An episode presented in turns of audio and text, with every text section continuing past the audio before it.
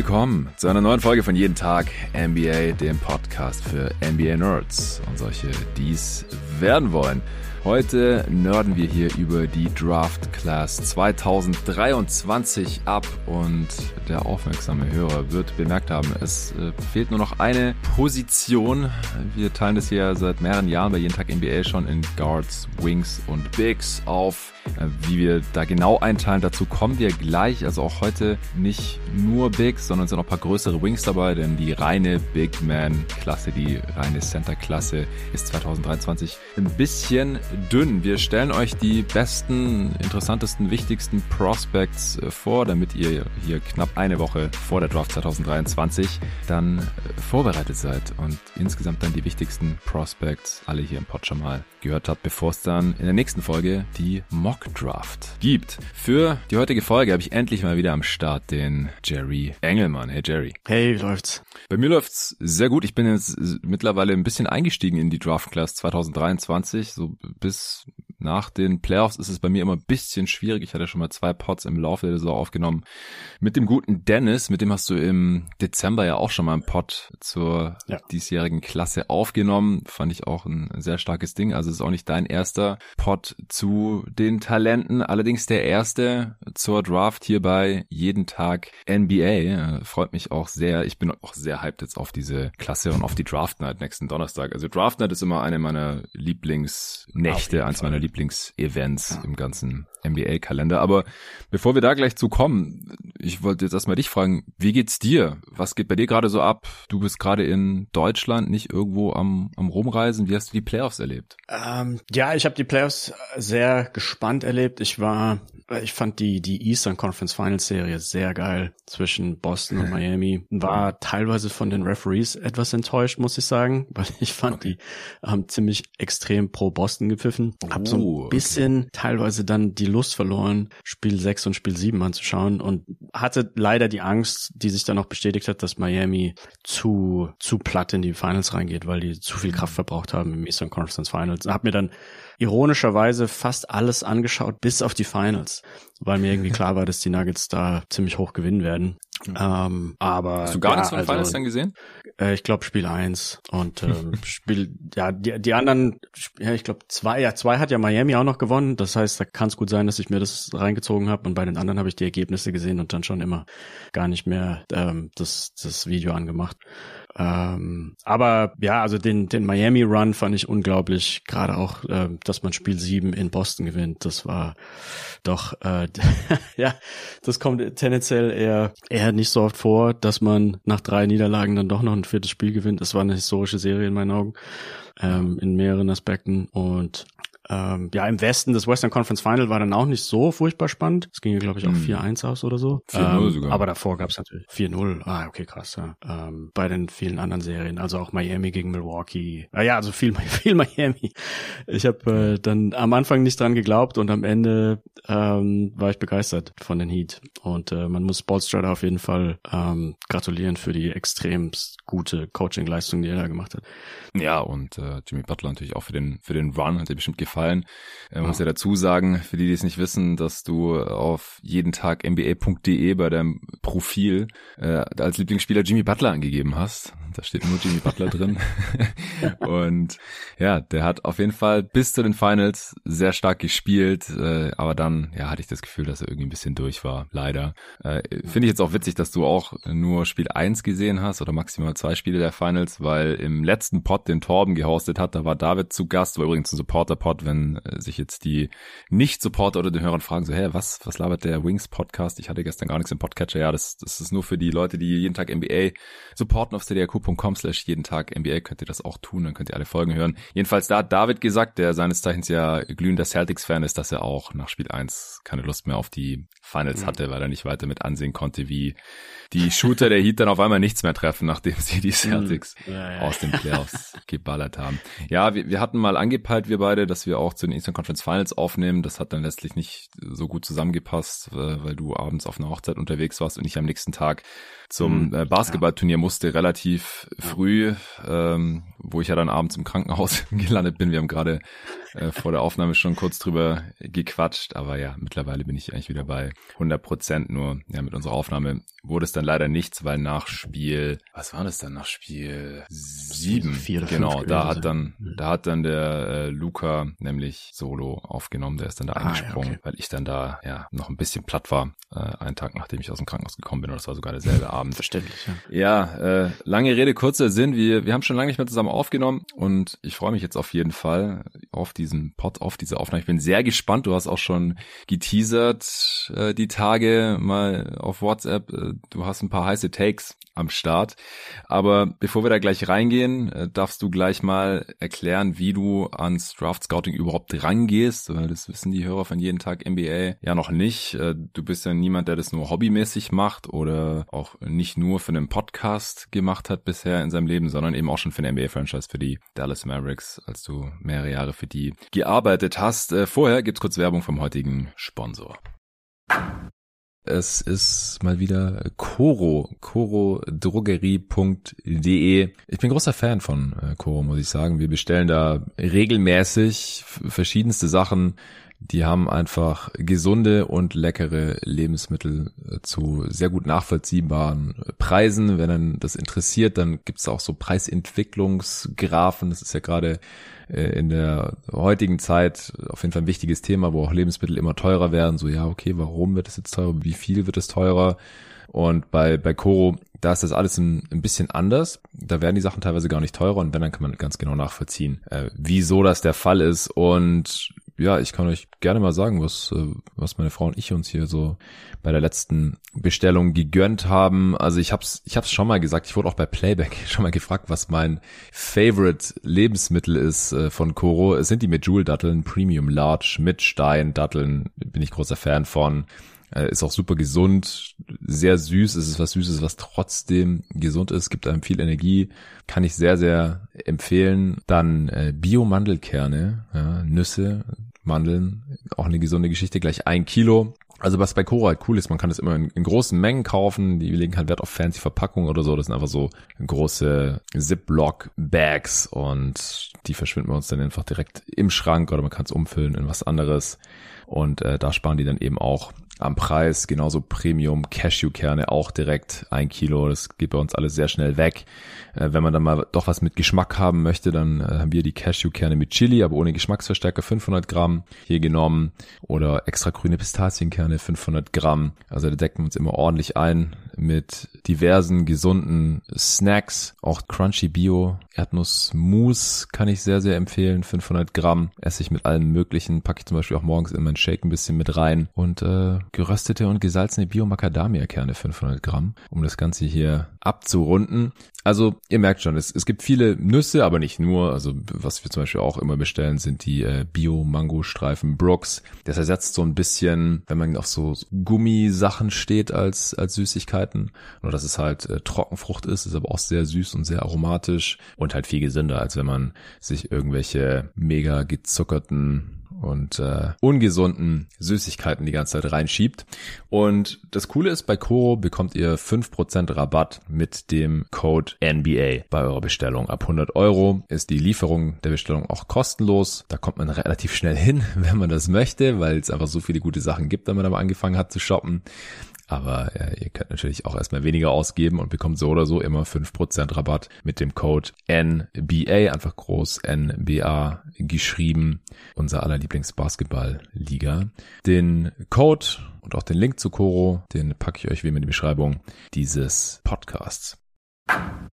So, das war's auch schon. Also, Jerry, wie gehst du an die Evaluation von NBA Prospects ran? Also zum einen glaube ich, dass ich heutzutage tatsächlich, das ist vielleicht nicht die Antwort, die du erwartet hättest, aber ich, ich, ich gehe so ein bisschen weg von der Draft-Software, von den Draft-Modellen. Das war ja eigentlich der Grund, warum die Mavericks mich zum Teil eingestellt hatten dass man eben per ja, Statistik, Machine Learning äh, versucht vorherzusagen, welche Spieler denn besser werden könnten als andere. Da muss ich dazu sagen, dass gerade letztes Jahr die Software ziemlich gerockt hat, weil ich glaube, Kessler war auf Platz eins uh. und wurde dann ja irgendwo in den mittleren Teens oder Late Teens gedraftet und war dann einer der, der besten Rookies, muss man glaube ich schon so sagen.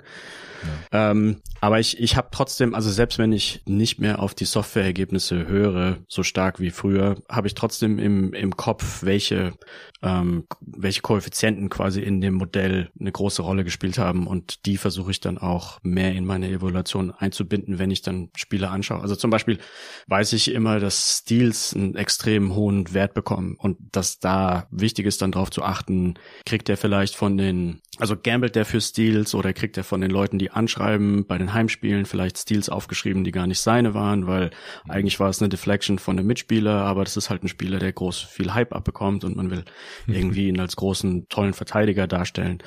Ähm, und dann schaue ich auch auf andere Dinge, die, die in der NBA-Software, also in dem Real Plus Minus ähnlichen Software zum Beispiel auch eine, eine Rolle spielen, die sich vielleicht übertragen lassen könnten, sowas wie Goaltends, was ja ähm, in, in, im College gar nicht aufgenommen wird zum Beispiel, aber wo ich mir auch vorstellen kann, dass es ähm, negativen ähm, Einfluss haben könnte auf zukünftigen Impact. Und am Ende versuche ich dann zu jedem Prospect, also von den höheren Prospects natürlich mehr, aber so drei bis fünf Spiele schaue ich mir eigentlich mindestens an.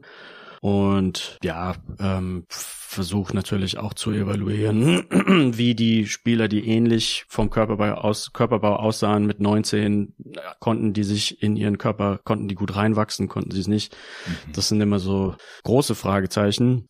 Ähm, aber ja, und dann auch, auch wieder auf so Dinge achten, die, die wichtig sind in der NBA. Ist es eine, eine, eine intelligente Wurfauswahl? Da muss man ja heutzutage in der NBA schon drauf achten.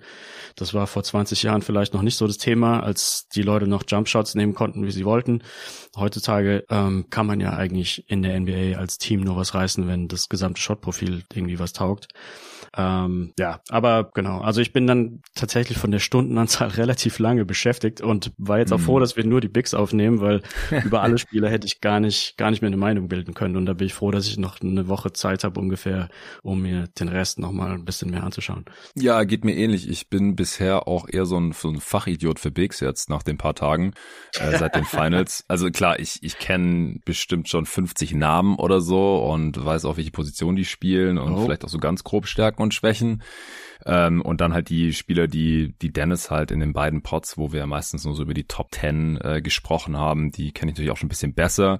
Äh, da habe ich mir auch schon im November teilweise ein bisschen, ein bisschen Highlights, ein bisschen Tape angeschaut. Ich habe mir damals schon Spiele von Wemby angeschaut gehabt, einfach weil ich den so faszinierend fand und auch jedes äh, Showcase-Game gegen Scoot. Dann hatte ich den schon gesehen, der war auch letztes Jahr schon in der G-League. Und dann in der March Madness habe ich mir halt viel äh, angeschaut, also vor allem Spiele von äh, meinen Miami Hurricanes. Äh, ich habe mal ein Jahr in Miami studiert und äh, seither halte ich halt natürlich ein bisschen mit denen und die hatten jetzt tatsächlich auch ihre erfolgreichste College-Basketball-Saison. Also 2013, als ich da war, da haben die die ACC zwar gewonnen, da war die Regular Season noch ein bisschen erfolgreicher, aber die sind dieses Jahr noch weiter äh, gekommen im, im Tournament bis ins Final Four und das hatten sie vorher noch nie geschafft. Damals 2013 waren sie im Elite Eight glaube ich, gescheitert.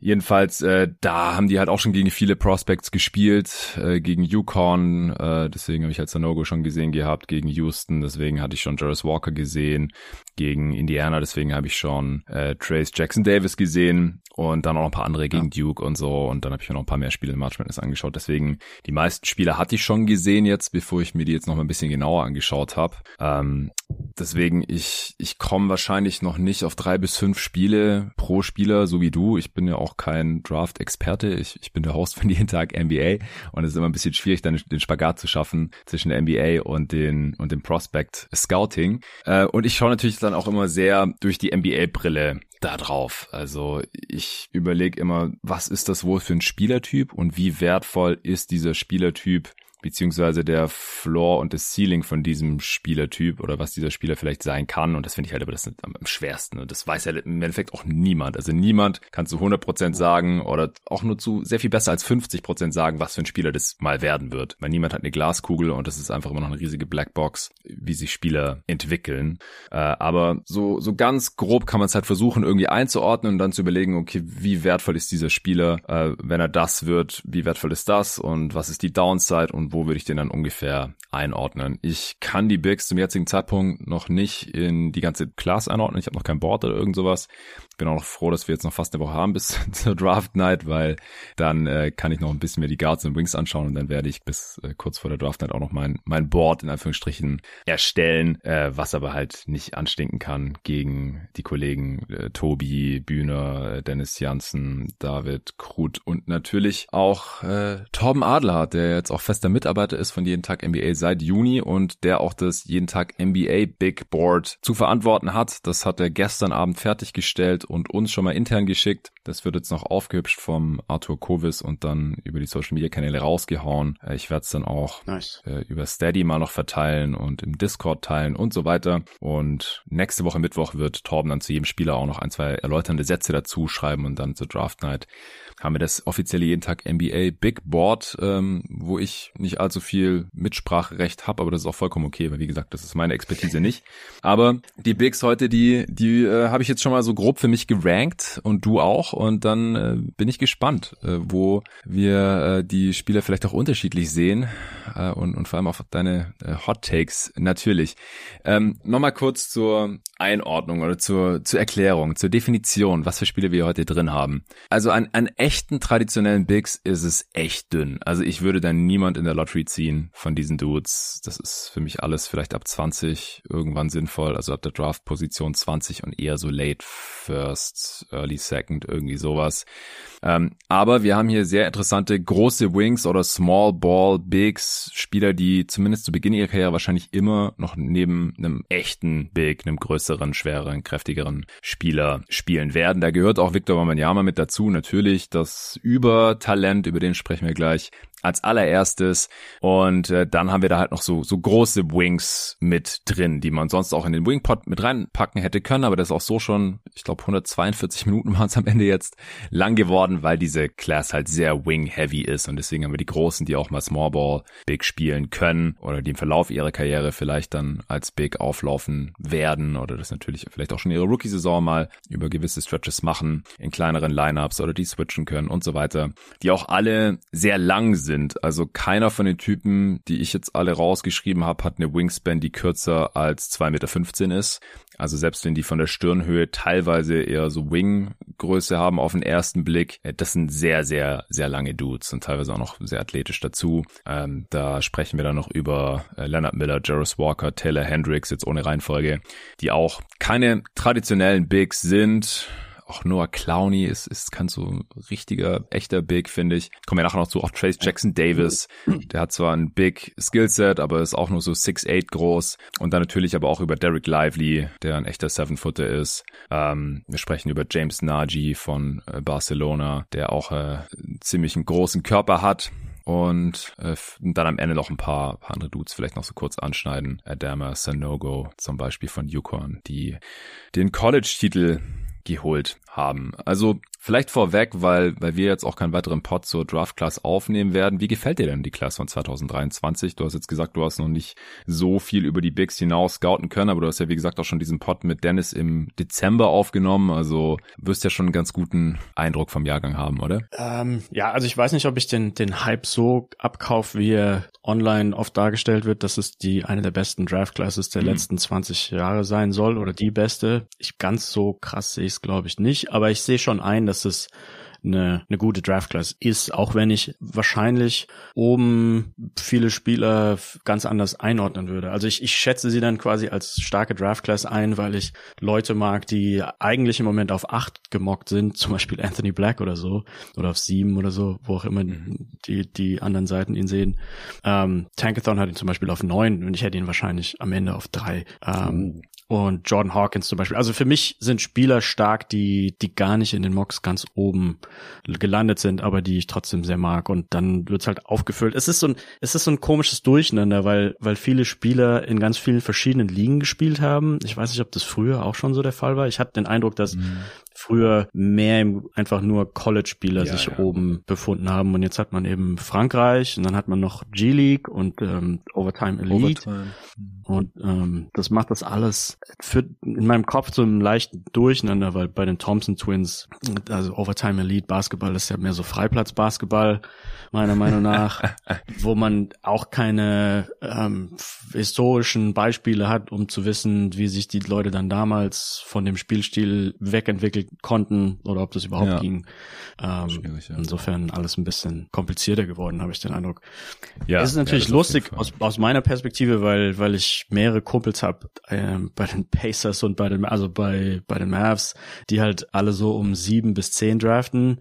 Mm, hast schon mit denen gequatscht? Ähm, ja, aber auch mit denen gequatscht. Die sind nicht furchtbar happy mit dem mit dem Draft-Slot, den sie haben. Also ich, die Entscheidungen werden auf jeden Fall ziemlich schwierig, würde ich meiner Meinung nach sagen, ab Pick Nummer vier. Ja, ja, das kann ich schon sehen. Wie gesagt, ich bin noch nicht so drin, äh, um jetzt die ganzen Spieler untereinander in der Klasse miteinander zu vergleichen. Aber ich finde jetzt auf den ersten Blick auf jeden Fall die ja, Top 5 oder sowas ziemlich interessant. Also auch Cam Whitmore finde ich zum Beispiel sehr interessant. Die Thompson Twins, äh, natürlich auch Scoot, Brent Miller finde ich ehrlich gesagt bin ich nicht so überzeugt von. Ähm, aber klar, das Top Prospect ist natürlich Victor Wembanyama. Also alles dahinter ist natürlich schon nicht mehr so klar. Äh, da ist auch noch viel Star-Talent, Star-Upside am Start. Aber dann ist die Klasse halt, glaube ich, ziemlich breit. Also was ich jetzt schon so mitbekommen habe, tun sich Leute extrem schwer, so zwischen 10 und 30 zu ranken oder zwischen 15 und 40 oder so. Ähm, das wird super interessant, wer da jetzt wen bevorzugt, dann auch von den Teams und äh, natürlich dann auch, wo die Bigs landen. Da habe ich auch nachher einen Hot Take. Okay, ja. Da habe ich nachher einen Hot Take, weil der eine Spieler, den der im Moment auf 54 gerankt ist, den habe ich wahrscheinlich in den Top 20. Uh, okay, okay. Äh, welche Boards hast du dir da angeschaut? ESPN wieder oder? Ähm, also ich habe jetzt so ein Aggregate Board erstellt Ah. aus Tankathon, NBA Draft.net und ESPN und so den, Okay. den Durchschnitt gebildet. Ja, okay, interessant. Äh, ich habe auch ESPN Top 100 mir angeschaut jetzt. Äh, dann Genau. Vicinis Top 100 von The Athletic, dann das Big Board von The Ringer, also Kevin O'Connor und dann äh, halt noch von unseren Jungs, also von Ja, da kann ich kurz zu sagen, ähm, bei den Mavericks haben wir damals ähm, Tests gemacht, welche von den Big Boards denn am ehesten die den tatsächlichen Draft-Hergang widerspiegeln und ich bin mir relativ sicher, dass wir da festgestellt haben, dass ESPN da am genauesten war. Hm, also das sind ja dann Mocks, also die Vorhersagen, wer wen, wer wen pickt. Genau, die Mocks, ja, ja, ja, die Mocks, Mhm. ja. Ja. Ähm, also die haben da den besten, ähm, ja, die, die Intel. beste Einschätzung, die, die eben das dann, äh, wo man sich am besten nachhalten kann. Auch die liegen, ich glaube, interessanterweise ist es fast immer so, dass die Mocks bei den ersten Picks ziemlich richtig liegen, Mhm. wer wo wie gedraftet wird. Also die Abweichungen sind sehr klein und ab Pick sieben oder zehn ist, wird's dann aber ziemlich wild. Also da passiert dann vieles, was, was gar nicht so vorhergesagt wurde. Ja, klar, ist ja dann auch wie so ein Butterfly-Effekt, weil wenn ein Team was Komisches Ja. macht, dann ist auf einmal ein Spieler übrig, Ja, der eigentlich schon weg sein sollte und so weiter. Und das potenziert sich dann natürlich auch noch, je weiter man runterkommt.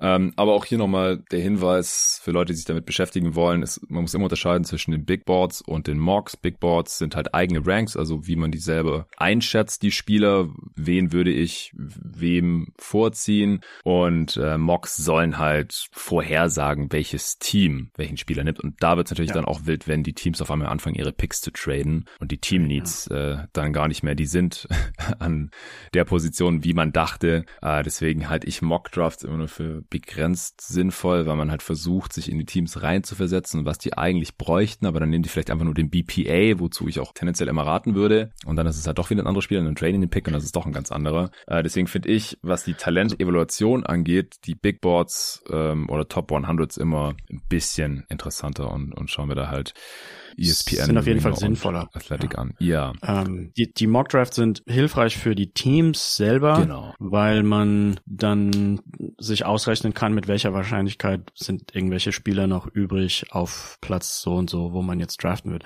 Also nur als kleines Beispiel, ich war ja großer Terry Eason Fan, als ich noch bei den Mavericks gearbeitet habe und wir haben dann Mhm. mehrere Simulationen durchlaufen lassen, wie hoch ist denn die Wahrscheinlichkeit, dass er eventuell noch verfügbar sein könnte. Und äh, da ich glaube, am Ende kamen wir zu dem Schluss, dass der Pick einfach zu weit hinten liegt und die Wahrscheinlichkeit weniger als fünf Prozent beträgt. Und wenn man ihn haben wollen würde mit mehr als fünf, ja, wenn man ihn haben wollen würde mit, mit äh, mehr als 50 Prozent Wahrscheinlichkeit, dann müsste man hochtraden auf Pick Nummer 11 oder was auch immer. Das kann man sich dann alles mhm. durchsimulieren und ausrechnen. Ähm, aber wird natürlich, ist auch immer noch ungenau natürlich, weil man nie genau weiß, wie die anderen Teams zu 100 Prozent ticken. Ja, ich sehe auch gerade, dass Walker Kessel übrigens an 22 gedraftet wurde. Also ah, ja, dafür, okay. dass ja. äh, bei, bei deiner Metrik an 1 rauskam, war das natürlich ein absoluter Stil. Und der Witz ist, dass die Wolves den ja dann noch weiter getradet haben äh, zu den Jazz, natürlich gegen, gegen Rudy Gobert.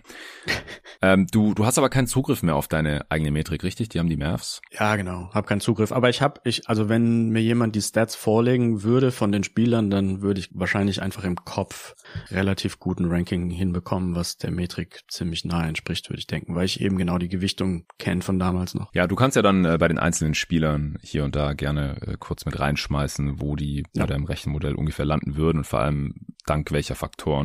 Das ist natürlich auch mal interessant. Ja. Ja, ich werde auch äh, immer kurz erwähnen, wo die Jungs hier von jeden Tag NBA die Spieler so gerankt haben, zumindest auf ihrem letzten Board. Bei Dennis und David ist es jetzt schon ungefähr einen Monat alt. Bei Torben ist es, wie gesagt, brandheiß von gestern. Und äh, Tobi Bühner hat es auch schon im jeden Tag NBA Discord. Also alle drei, Tobi, Dennis und David, hatten die im Laufe der letzten Wochen im Draft-Channel im jeden Tag NBA Supporter Discord mal gepostet. Ich habe mir das heute Morgen nochmal zusammengesucht und alles rausgeschrieben.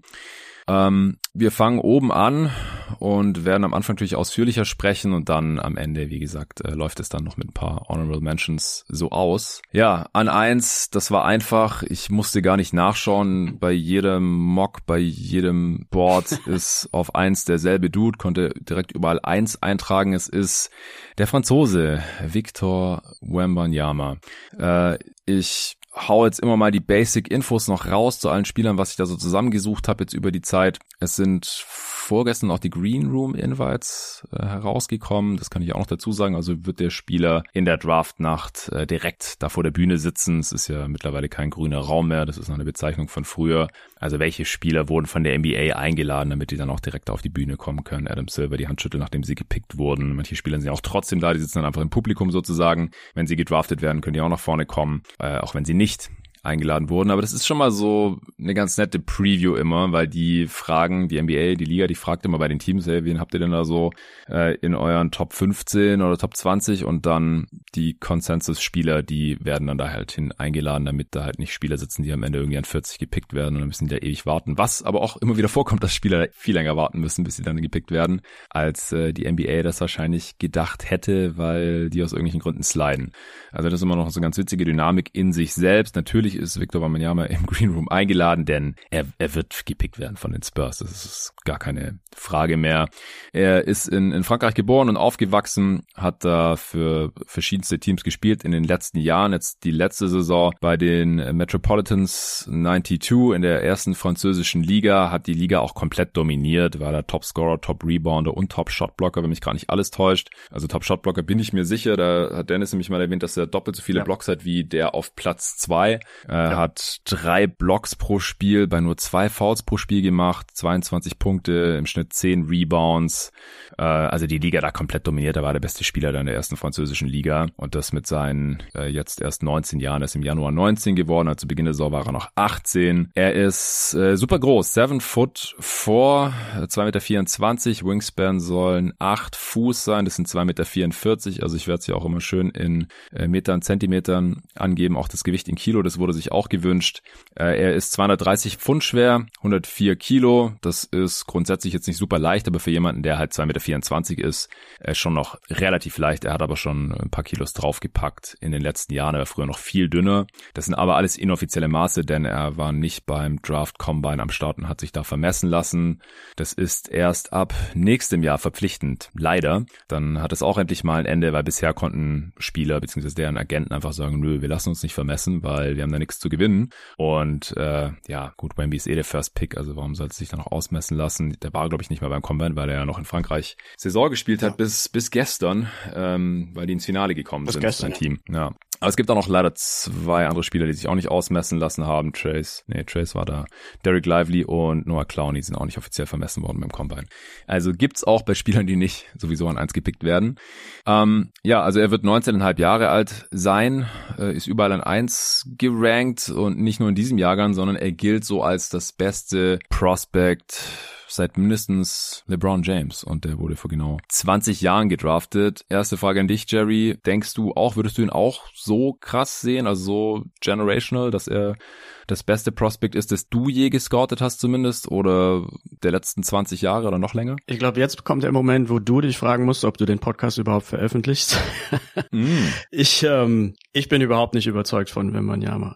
Oh, okay, also ich, krass, ja. Ich, ich, ich will da kurz davor schieben, dass ich, ich würde ihn auch auf eins nehmen, weil Aha. ich so auch dieses Sam Hinkie, der früher GM war bei den 76ers, diese Sam Hinkie-Strategie fahre, dass ich möglichst hohes Ceiling picke und hoffentlich kriege ich dann zwei, drei Picks über die, die Jahre und wenn ich eben zwei, dreimal den Spieler mit dem höchsten Ceiling genommen habe, dann schlägt halt einer davon ein und dann habe ich den Franchise-Player und den, um den Rest kann ich mich dann danach kümmern. Also da, damals hat es ja mit Embiid auch relativ gut geklappt. Wobei man dazu sagen muss, dass die Spurs ja jetzt wahrscheinlich nicht noch so viele hohe Lottery-Picks haben werden. Also es ist jetzt ihr erster der letzten Jahr, also Sohan war auch hoch, aber so richtig hoch halt. Und ja, ich also glaube einfach nicht, dass die noch lange so richtig schlecht sein werden werden. Ich dachte jetzt, du sagst, du würdest ihn nehmen, weil wenn man ihn nicht an eins nimmt und dann wird er doch was, dann wird man auf jeden Fall gefeuert werden.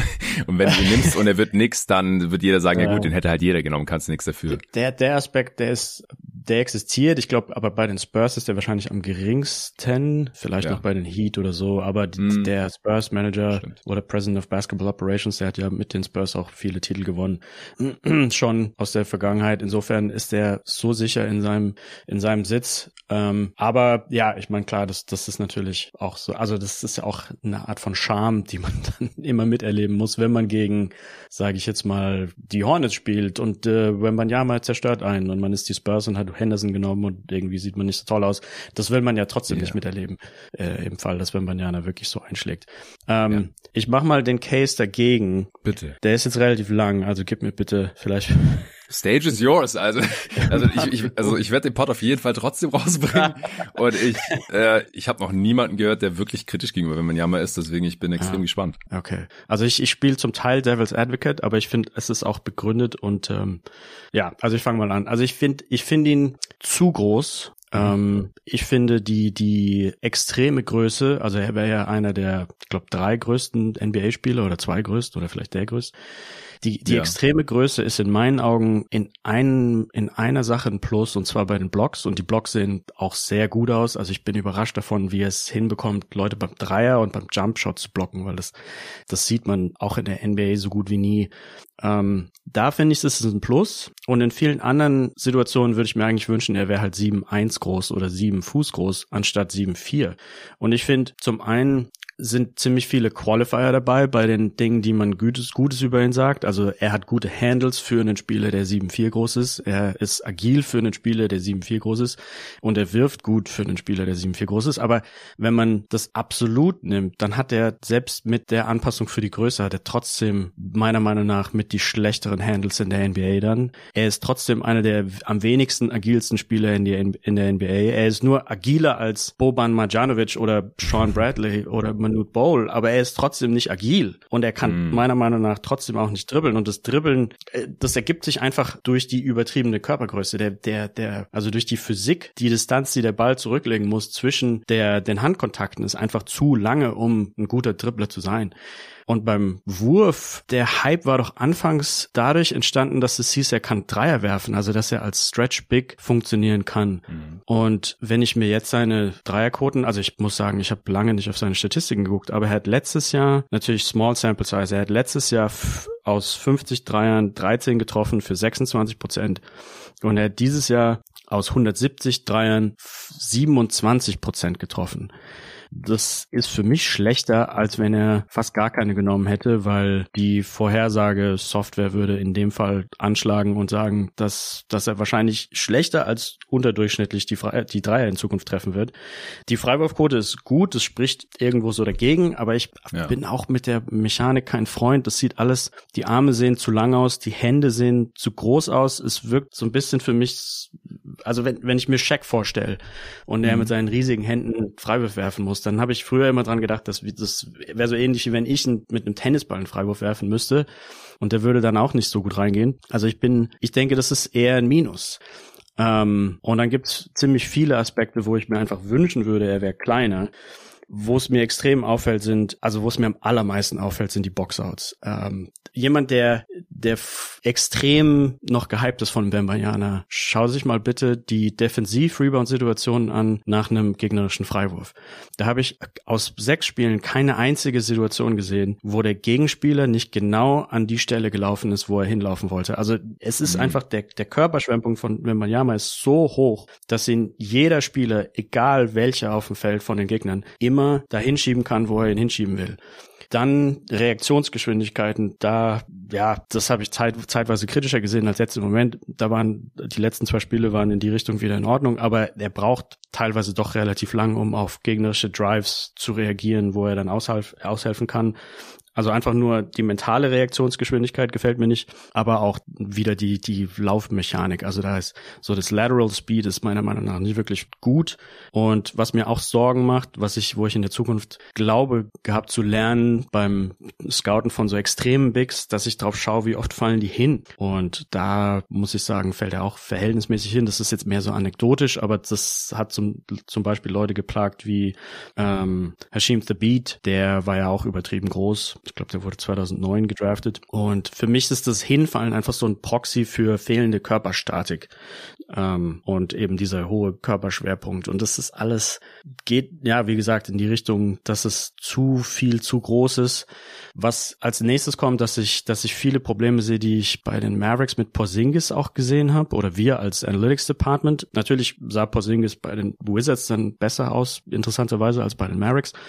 Aber er, es ist, wir hatten, wir hatten, glaube ich, pro Spiel mit Porzingis, der ja ständig aufposten wollte, hatten wir zwei Turnovers nur beim Passspiel auf Porzingis. Also er ist, hm. er ist so schmal, dass der Pass, der auf ihn kommt, auf den aufgeposteten Spieler, gar nicht erst ankommt, weil die, die Spieler hinten dran easy drumrum laufen können und halt auch schneller sind, schneller reagieren können auf die, die Pass, ähm, Tra Trajectory und den Pass dann irgendwie rausschlagen können, etc. Also da, da sind zwei Turnovers, die werden dann auch nicht für Wembanyama angerechnet, aber es sind eigentlich Turnovers, die durch ihn entstanden sind in der Offense. Ähm, und was im Finale, also ich habe die letzten drei Finalspiele alle gesehen gegen Monaco, man muss dazu sagen, die Gegner hatten einen der besten Trainer der Welt, glaube ich. Ähm, aber er wurde von seinem Gegenspieler so oft einfach weggescreent, dass er defensiv gar nicht teilnehmen konnte an dem Play, was gerade passiert.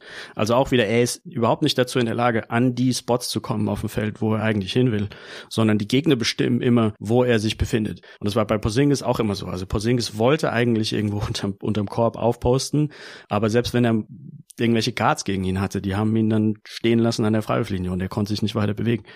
Ähm, und was mir auch noch auffällt, ist, dass die Wurfauswahl ist meiner Meinung nach eine Vollkatastrophe. Da würde ich sagen, okay, da kann man dran arbeiten. Der muss die mhm. Würfe in der NBA ja nicht nehmen. Ähm, aber es sind halt so viele lange ähm, Fadeaway-Shots dabei. Ich mache mir da deswegen Sorgen, weil, weil es auch in meiner Meinung nach für irgendwas steht. Es steht für den Fakt, dass er nicht die tollsten Handles und nicht die tollsten, den, nicht den tollsten Antritt hat. Und dementsprechend kriegt er als Creator Creator kaum andere Würfe hin als eben diese Long Two Fadeaways. Ähm, die will ich als Analytics-Mensch natürlich in der NBA nicht sehen. Ich glaube irgendwie nicht daran, dass er so gut am Ende werfen kann wie Nowitzki. Ähm, einfach nur, weil Nowitzki in dem Aspekt ein riesiger Outlier war. Ja. Und der letzte Punkt, und dann bin ich durch, ist dass, ähm, und es geht zurück auf letztes Jahr ähm, Chad Holmgren. Da haben viele den, den Case gemacht, dass, dass es einfach nur awkward aussieht, weil, weil die Ästhetik, weil es als ästhetisch komisch aussieht bei ja. ihm. Also so lanky und auch zu dünn, etc. Und ich glaube, ich würde dem widersprechen, dass es nicht nur ästhetisch schlecht aussieht oder dass es irgendwo einen tieferen Hintergrund hat. Also man muss sich fragen, warum sieht es denn ästhetisch unschön aus? Und ich glaube, es liegt daran, dass andere Spieler mit einem anderen Körperbau es nicht in die NBA geschafft haben. Und für uns, für unseren Geist, für unseren Kopf sieht immer das ästhetisch aus, was wir gewohnt sind zu sehen. Und wenn wir es nicht gewohnt sind, solche Spieler zu sehen und die Ästhetik fehlt, dann ist es ein Zeichen dafür, dass eben dieser Spielertyp es schon vorher rausselektiert wird. Und ab und zu, ab und zu bleibt dann irgendwie einer übrig, der sich bis dahin noch nicht verletzt hat. Ähm, aber in meiner Meinung nach war das dann auch in Holmgrams Fall einfach Zufall und die Verletzung kam dann halt direkt nach dem Draft. Und also ich, ich denke auch, dass es, es steht halt für, man, man muss sich anschauen, wie die anderen Spieler mit der Größe, wie die sich bewegen, ob die es geschafft haben, eine gute Körperstatik aufzubauen, ob die es geschafft haben, äh, verletzungsfrei zu bleiben oder Antritt zu bekommen. Und das, da muss, da muss ich meiner Meinung nach immer verneinen. Und was ich heute Morgen auch noch dann gesehen habe und mich verleitet hat, das so negativ auszudrücken zum Teil, ist, dass er auch schon eine Stressfraktur hatte, wo ich, das ist auch immer die, die Art von Verletzung, vor der ich am meisten Angst habe, gerade bei Bigs. Ähm, Stressfraktur im, im Schienbein war das, glaube ich. Und vor, äh, vorletzte Saison. In Frankreich spielen sie, hm. ja, vor der, ja. In Frankreich spielen sie, glaube ich, weit, also vielleicht ein Drittel der Spiele wie in der NBA. Ja. Da würde ich mir auch extreme Sorgen machen, dass er gesund bleibt. Also ich, wie gesagt, ich nehme ihn auf Nummer eins ähm, wegen dem Ceiling etc. Aber ich, ich würde, ich hätte sehr viel Angst, dass er sich verletzt.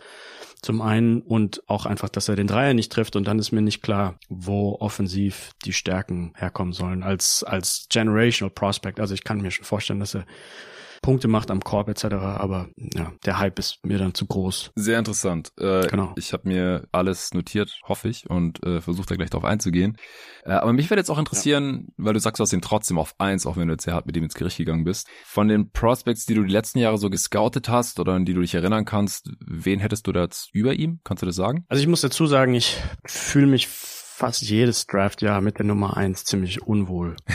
ähm, okay, also ich, ich, ich war jetzt auch kein Riesenfan von Anthony Edwards auf eins. Ja, ähm, ja. Ich war kein Riesenfan von Kate Cunningham auf eins. Also mhm. Äh, wahrscheinlich muss ich so sagen, wenn ich den Nummer eins Pick hätte als Manager, dann würde ich ihn wahrscheinlich immer wegtraden für drei und vier oder so. also die okay, letzten vier, okay. vier, fünf Jahre. Wichtiger ja. Kontext auf jeden Fall. Ja, ja. Okay, also aber du hast jetzt keinen Spieler, wo du sagst, den, den hätte ich hätte ich auf jeden Fall lieber gehabt dann nee, als in den letzten auf zehn gar Jahren. Keinen Fall. So. Okay. Ja, da, da muss ich wahrscheinlich, also ich, ich gehe es mal nebenbei noch rückwärts mit, aber ich, ich kann mir nicht vorstellen. Ja, Zion ist halt auch zum Beispiel so ein so ein körperlicher Outlier, einfach nur wegen dem Gewicht. Da kann man jetzt im Nachhinein natürlich immer leichter sagen, ja, man hat es vorher gesehen, dass er Probleme bekommen wird. Aber wie viel andere Spieler mit der Kombination aus Gewicht und, und Athletik sieht man in der NBA? Also da ist wieder ja, diese, diese Ästhetik, ja, kein. Und ähm, das muss einem, glaube ich, irgendwie zu denken geben. Und das, das habe ich halt bei, bei Wembanyama habe ich die, die sehr ähnliche Sorgen. Ich, ich glaube aber, um vielleicht da direkt mal anzuknüpfen mit diesen Outlier-Bodies, es liegt nicht nur daran, dass die rausgefiltert werden, bevor sie in die NBA kommen, sondern dass einfach nicht so viele Menschen geboren werden, die so aussehen. Also ich meine, es, es gibt halt einfach fast keine Menschen, die 2,20 Meter oder größer sind.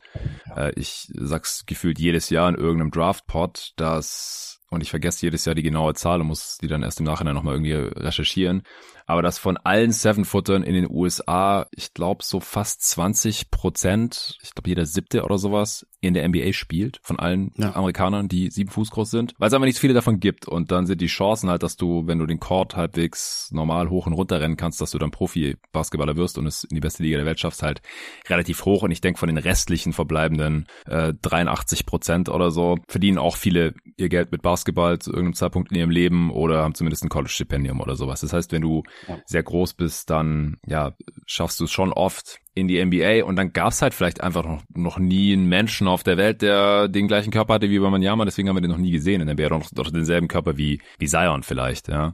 Ähm, auf der anderen Seite ich, ich kann es schon verstehen. Also gerade bei Zion, ich, ich sag's auch schon seit Jahren, ich würde mir sehr wünschen, dass der einfach 10, 15 Kilo abnimmt, dann wäre er immer noch einer der stärksten Spieler der NBA. Aber dann würde einfach weniger Kraft auf seinen Körper wirken, wenn er landet, auf seine Muskeln, auf seine Gelenke, äh, auf seine Knochen, weil es ist ja jetzt auch schon bei allen drei Sachen was kaputt gegangen.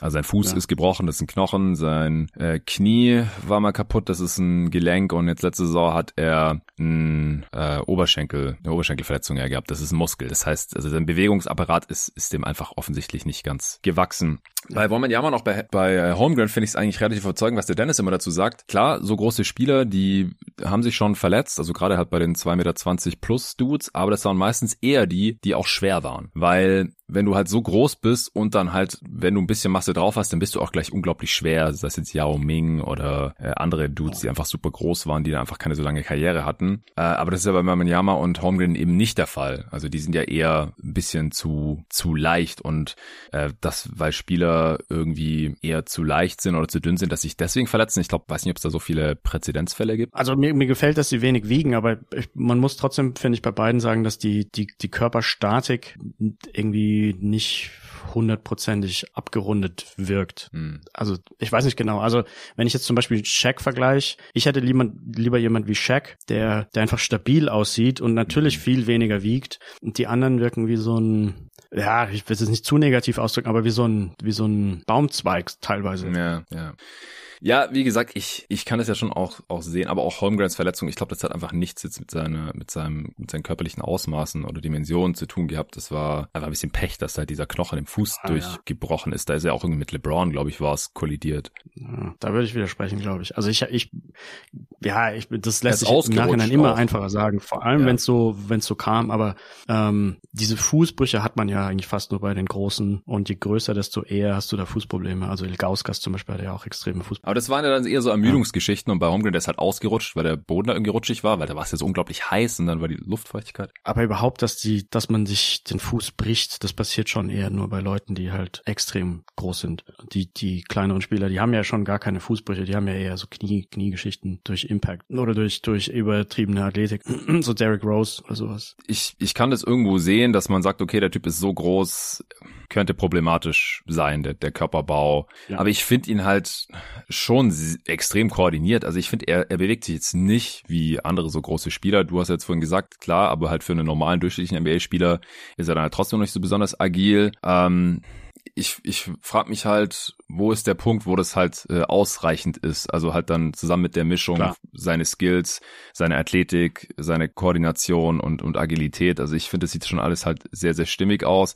Dann das mit den Händen fand ich auch interessant, was du das gesagt hast, weil es gibt ja schon Shooter, die sehr große Hände haben und sehr gut werfen. Also Kawhi, KD und so, da gibt's ja auch genauso viele Gegenbeispiele. Eigentlich auch Porzingis. Ich meine, der wird ja auch große Hände haben. Ich weiß nicht, du warst seinen Händen ja. bestimmt mal näher als ich äh, und es ist ein sehr guter Shooter. Und auch Dirks Hände werden jetzt auch nicht so super klein gewesen sein. Also ich, ich finde dieses Handargument nee. immer nicht so super überzeugt. Das war auch bei Rajon Rondo war das auch mal so ein Ding. Oh, der hat so große Hände. Ja gut, aber seine Hände sind sicherlich kleiner als die von, von Dirk oder, oder KD oder so.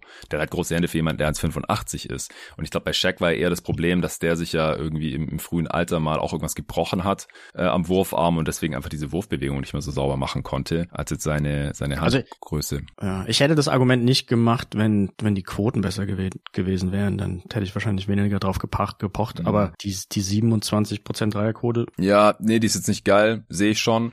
Ich würde das aber auch eher auf seine Wurfauswahl schieben. Das war ein separater Kritikpunkt von dir. Er hat ja, über ja, die größere Sample Size, seit er Profi-Basketball spielt, das sind 303 Versuche, hat er immer 29 Prozent. Das ist auch nicht geil. Ähm, aber ich, ich finde da auch, ich glaube einfach, dass man das durch die Wurfauswahl zum einen erklären kann und die Freiwurfquote sieht halt über die, dieselbe Zeit einfach gut genug aus mit 80 Prozent. Also er hat definitiv auch Touch, würde ich einfach sagen. Also wenn er jetzt, weiß nicht, bei welcher Quote hättest du keine Sorgen mehr? 33 Prozent? 35 Prozent? Also es ist für mich dann immer noch Small Sample Size genug, dass wenn man sagt, hätte er 10 mehr getroffen, wird man jetzt nichts sagen zur Quote. Reicht das? Ähm, sind 303 Versuche. Ja, ja, da 20 mehr. Ja gut, je nachdem, wie viele Jahre man betrachtet, ja. Ja, ja, genau. Also ich habe jetzt einfach äh, bei Basketball Reference wird einfach seine gesamte Profikarriere hier seit 2019. Ist auch crazy, ja. dass der mit 15 schon Profi-Basketball gespielt hat, aber gut, das ist ein anderes Thema, war nur ein Spiel. Ähm, ja, also ich würde es eher so ein bisschen auf die, auf die Wurfauswahl schieben und die leitet sich halt wieder aus seinem Status ab, dass er einfach schon seit Jahren als Top-Prospect gilt und dann soll er sich ja auch ein bisschen aussuchen. Das war ja auch ein Grund, wieso er dann zu Metropolitans äh, gewechselt ist, wo er halt dann auch die, die erste Option war. Also ich finde es jetzt nicht so besonders schlimm. Wenn jetzt seine, wir haben noch andere Prospects, die auch keine so tolle Dreierquote haben und dann irgendwie 65 Prozent ihrer Freiwürfe treffen. Also wenn es dann wirklich unter 70 Prozent ist, dann habe ich auch wirklich Fragezeichen, was den Touch angeht. Aber da bin ich bei Wemby halt einfach nicht. Ich meine, einen Floater von der Dreierlinie und so verrückte Sachen. Ähm, Dribbling-Höhe kann halt auch sein, dass er irgendwie so ein, so ein kritischer Wert überschritten wird, aber es gibt halt auch andere große Dudes, die dribbeln können. Die, die sind natürlich alle, sehen alle klein aus neben Wemby. Ich meine, selbst Rudy Gobert sieht irgendwie klein aus neben Wembanyama. Nicht, dass er dribbeln könnte. Aber Janis oder KD oder so, ich meine, die sind auch so an die Seven Fuß und die haben gar kein Problem mit dem Dribbling. Und auch, dass er die längsten Arme der Liga hat. Also dadurch muss er ja nicht so hoch dribbeln. Also weißt du, ich meine, so von der Proportion her ist es denn ja gar nicht so viel weiter, der Dribbelweg. Ähm, ich finde sein Dribbling da jetzt nicht so problematisch, aber natürlich muss es ein gewisses Level haben, damit er als Spieler funktioniert, weil er jetzt auch nicht so der reine Post-Up-Spieler ist. Er agiert ja viel aus dem Face-Up, spielt ja eher wie so ein Wing. Also ich habe ja im Pod auch schon gesagt, dass es mich eher so an KD erinnert, als es an irgendeinen echten Center. Körperschwerpunkt-Sache, Boxout. Ja, klar, also an seinem Körperschwerpunkt würde er nichts ändern können. Boxout ist natürlich auch viel Technik und ich gehe auch davon aus, dass er noch weiter Kraft aufbauen können wird, dass er seinen Frame noch ein bisschen ausfüllen können wird. Das haben wir auch schon gesehen in der Vergangenheit. Da ist es dann halt wichtig, dass äh, der Körperschwerpunkt sich nicht noch weiter nach oben verlagert. Ich glaube, bei Porzingis war das so ein bisschen ein Problem, habe ich so den Eindruck gehabt, dass der halt viel oben rum mhm. aufgebaut hat, aber halt immer noch keine Core Strength hatte. Und dann wirst du beim Boxout wahrscheinlich ja. auch nicht auch nicht besser. Also Core Strength ist so das das der der das Stichwort. Mhm. Das ich würde ihn am liebsten fast ein Jahr lang gar nicht spielen lassen und einfach nur Core Strength aufbauen wollen, wenn ich Spurs wäre. Ja. Weil das das ist für mich das Wichtigste, um eben die Verletzungen zu vermeiden und dann aber auch unterm Korb stabil genug zu sein sein, um gegen die ganzen NBA-Center überleben zu können. Ja, also was ich da schon mitbekommen habe, ist, dass er also sehr viel investiert in seinen Körper, also sehr viel Zeit vor allem. Also er hat da so einen eigenen Strength, Physio-Typ. Das macht mir jetzt ehrlich gesagt eher Sorgen, wenn du das sagst, dass da schon dran gearbeitet wurde mm. und im Grunde genommen nichts bei rumgekommen ist. Ähm, ja, naja, sorry. ähm, ich sehe das eher positiv, ähm, weil er hat sich jetzt auch schon lange nicht mehr verletzt. Er hat diese Saison, glaube ich, gar keine Verletzung gehabt. Da könnte man jetzt natürlich wieder anführen, ja gut, in Frankreich, die spielen halt nur einmal die Woche. Er hat jetzt 34 Spiele gehabt und die haben ja schon im Oktober angefangen zu spielen, wenn mich gar nicht alles täuscht, und haben halt bis gestern gespielt. Also das ist halt wirklich nur ein Spiel ja. die Woche gewesen im Schnitt. Ähm, und da ist jetzt halt die Frage, wie ist es, wenn er dann in der NBA auf einmal zweieinhalb Spiele im Schnitt pro Woche hat, also mehr als doppelt so viel, wird er die alle machen, kann er die alle machen, wie reagiert der Körper dann, verletzt er sich dann auf einmal wieder, weil in der Vorsaison, als er noch mehr spielen musste, weil er auch Euroleague gespielt hat, da hat er halt mehrere Verletzungen gehabt, halt unter anderem diesen äh, Ermüdungsbruch, den du auch schon erwähnt hast. Also das ist halt auch ein, eine Sorge, die ich schon gehört habe, in, auch in, in anderen Pods von anderen Experten. Ich glaube, Sam Vecini hatte das auch erwähnt. Das weiß man halt einfach nicht. Wie reagiert sein Körper, wenn die Belastung auf einmal doppelt so hoch ist oder mehr als doppelt ja. so hoch? Das, das müssen wir halt wirklich sehen. Ähm, ja, laterale Geschwindigkeit, also finde ich halt auch für seine Größe, finde ich die ziemlich gut. Und er hat halt auch einen riesigen Margin äh, of Error. Also das hat Dennis ja auch gesagt, einfach weil er die längsten Arme der Liga hat. 2,44 Meter, also da kannst du halt auch 20 Zentimeter falsch positioniert sein oder dich 20, 30 Zentimeter abhängen lassen und du blockst den halt trotzdem noch oder contestet den Wurf. Alle haben Angst, dass du ihn blockst. Ja. Also die, die defensive Präsenz ist auf jeden Fall stark, das muss ich auch zugeben. Also die, die Gegner von Monaco in dem Finale jetzt haben auch so viel daneben geworfen, einfach nur, weil sie gedacht haben, Wembanyama könnte in der Nähe sein. Er war es gar nicht. Aber mhm. man hat halt die Angst, dass er von hinten irgendwie kommt für einen Chase-Down-Block oder so. Das war schon krass. Ja, sein Blockradius ist einfach unfassbar. Äh, größer als alles andere, was man, was man so gewohnt ist, wenn man Basketball schaut. Das mit dem Hinfallen fand ich auch einen interessanten Punkt, weil ich glaube, das kann positiv oder negativ sein. Bei Embiid ist es ja wohl so, dass er das Hinfallen quasi indoktriniert hat, weil du damit halt so Knöchel- und Knieverletzungen eher vermeidest, als wenn du versuchst halt mhm. auf deinem ja. Bein zu bleiben, wenn du eigentlich schon out of balance bist und irgendwie schief landest ja. nach dem Contest oder, oder nach dem Finish oder sowas und dann lieber einfach direkt hinfallen lassen ähm, ja. be bevor da halt irgendwie die Kräfte aus Winkeln auf deine Gelenke und Körperextremitäten wirken, wo sie es nicht sollten, weil dann vielleicht irgendwas reißt oder bricht oder sowas. Ähm, solange der Spieler danach immer direkt wieder aufsteht, finde ich das eigentlich okay. Bei Anthony Davis, der fällt dauernd hin und bleibt die Hälfte der Zeit dann liegen und muss dann in den Lockerroom. Da, da, da finde ich das einfach nur nervig und äh, furchteinflößend. Und bei Wembanyama ist es ja eigentlich schon so, dass er dann immer wieder aufsteht und offensichtlich sich ja, ja auch nicht verletzt. Von daher finde ich das dann auch nicht so schlimm. Ja, das mit den Entry-Passen, ja, ist dann halt auch die Frage, wo wird mal den Ball bekommen in der NBA? Also, wie gesagt, ich gehe eigentlich davon aus, dass er vor allem zu Beginn vielleicht immer äh, noch mit einem kräftigeren Spieler zusammenspielen wird, der halt dann auch die Post-Defense übernehmen kann und der beim Rebounding hilft und so. Der muss ja dann, wenn man Yamas Wurf kommt, auch nicht mal werfen können. Das ist dann wahrscheinlich relativ leicht zu bewerkstelligen. Wir haben ja später hier auf dem Board auch noch ein paar solche Spieler. Und dann glaube ich halt auch nicht, dass er so viel im Post agieren wird. Ähm, ist halt die Frage, ob das dann ein Problem ist, wenn er den Ball so an der Freiwurflinie bekommen soll, wie es bei Porzingis ja wahrscheinlich auch oft der Fall war. Äh, ich glaube aber einfach, dass er, dass er oft den Ball am Perimeter bekommt und dann von dort aus auch agieren soll oder halt auch so als Lob-Target, wo er dann wirklich nur noch fangen und stopfen oder finishen ja. muss. Aber ja, finde ich auch einen interessanten Punkt auf jeden Fall, dass dann da Turnovers generiert werden durch den Spieler, obwohl die ihm nicht mal selbst zugeschrieben werden. Ja. Also er hatte äh, unterm Korb ein paar ganz gute Situationen, wenn er unter den Korb gekommen ist, was es nicht so selten der Fall war, dass er, dass er einfach direkt einen alley reingemacht hat aus dem Pass. Also er kriegt den Ball zugeworfen und anstatt ihn zu fangen und den Postmove anzufangen, wird einfach direkt reingetippt. Also quasi so eine halbe Drehung in der Luft und reingetippt. Und da ist natürlich die Größe auch so groß, dass ich nicht genau weiß, wie man das verteidigen soll. Das sieht schon sehr toll aus. Das passiert halt meiner Meinung nach vielleicht drei bis viermal pro Spiel maximal. Hm. Aber naja, vielleicht kann man da versuchen, irgendwie durch Backscreens oder so eben da mehr, mehr von solchen Situationen zu erschaffen. Das kann ich mir schon vorstellen. Das Spacing ist ja auch generell in der NBA einfach besser als in jeder anderen Liga, weil es einfach mehr Shooting gibt und ja. weil der Court ein bisschen größer ist und weil die Dreilinie weiter hinten ist und solche Sachen. Also ich kann mir schon auch vorstellen, dass ähm, er dann als Rollman einfach effektiver sein kann. Ja, meiner Meinung nach, er rollt halt relativ schlecht. Hm. Ähm, er rollt meiner Meinung nach ziemlich langsam. Da kommt wieder so die übertriebene Größe. Also es sieht so ein bisschen schlaksig aus. Ähm, aber was auch daran liegen kann, und das gilt für alle Prospects eigentlich in dieser Big Draft Class, die Screens, die gestellt werden, sind, sind eigentlich fast katastrophal, inklusive von Wembanyama. Aber das gilt für jeden. Also das ist wahrscheinlich kein valider Kritikpunkt. Ja. Ähm, wobei ich mir vorstellen könnte, dass eben die Leute, die breiter sind, tendenziell die besseren Screens setten ja. und das dann insgesamt das Leben einfacher macht. Und Wembanyama ist jetzt nicht unbedingt dafür gemacht. Das kann ich mir, das, das Argument könnte ich wahrscheinlich machen. Ja, also ich meine, dafür, dass er, dass er hier auf eins ist, nicht nur bei den Bigs, sondern auch bei dir insgesamt auf dem Board und bei jedem anderen auch, äh, haben wir jetzt natürlich auch schon sehr viel über seine Schwächen oder Fragezeichen oder, oder wo du dir halt Sorgen machst, die Punkte gesprochen. Was gefällt dir denn an ihm? Du hast jetzt schon zwei, drei Sachen angesprochen, natürlich äh, Rim Protection, Shot Blocking, Blockradius, solche Sachen. Äh, dann äh, gerade ja äh, alley Finishes, äh, solche Sachen. Was gefällt dir denn noch an Wembanyama? Und wo machst du dir keine Sorgen? Keine Sorgen. ich habe, muss ich zugeben, äh, wahrscheinlich ziemlich kritisch drauf geguckt, weil weil ich eben den Hype schon von Anfang an nicht so richtig abgekauft habe.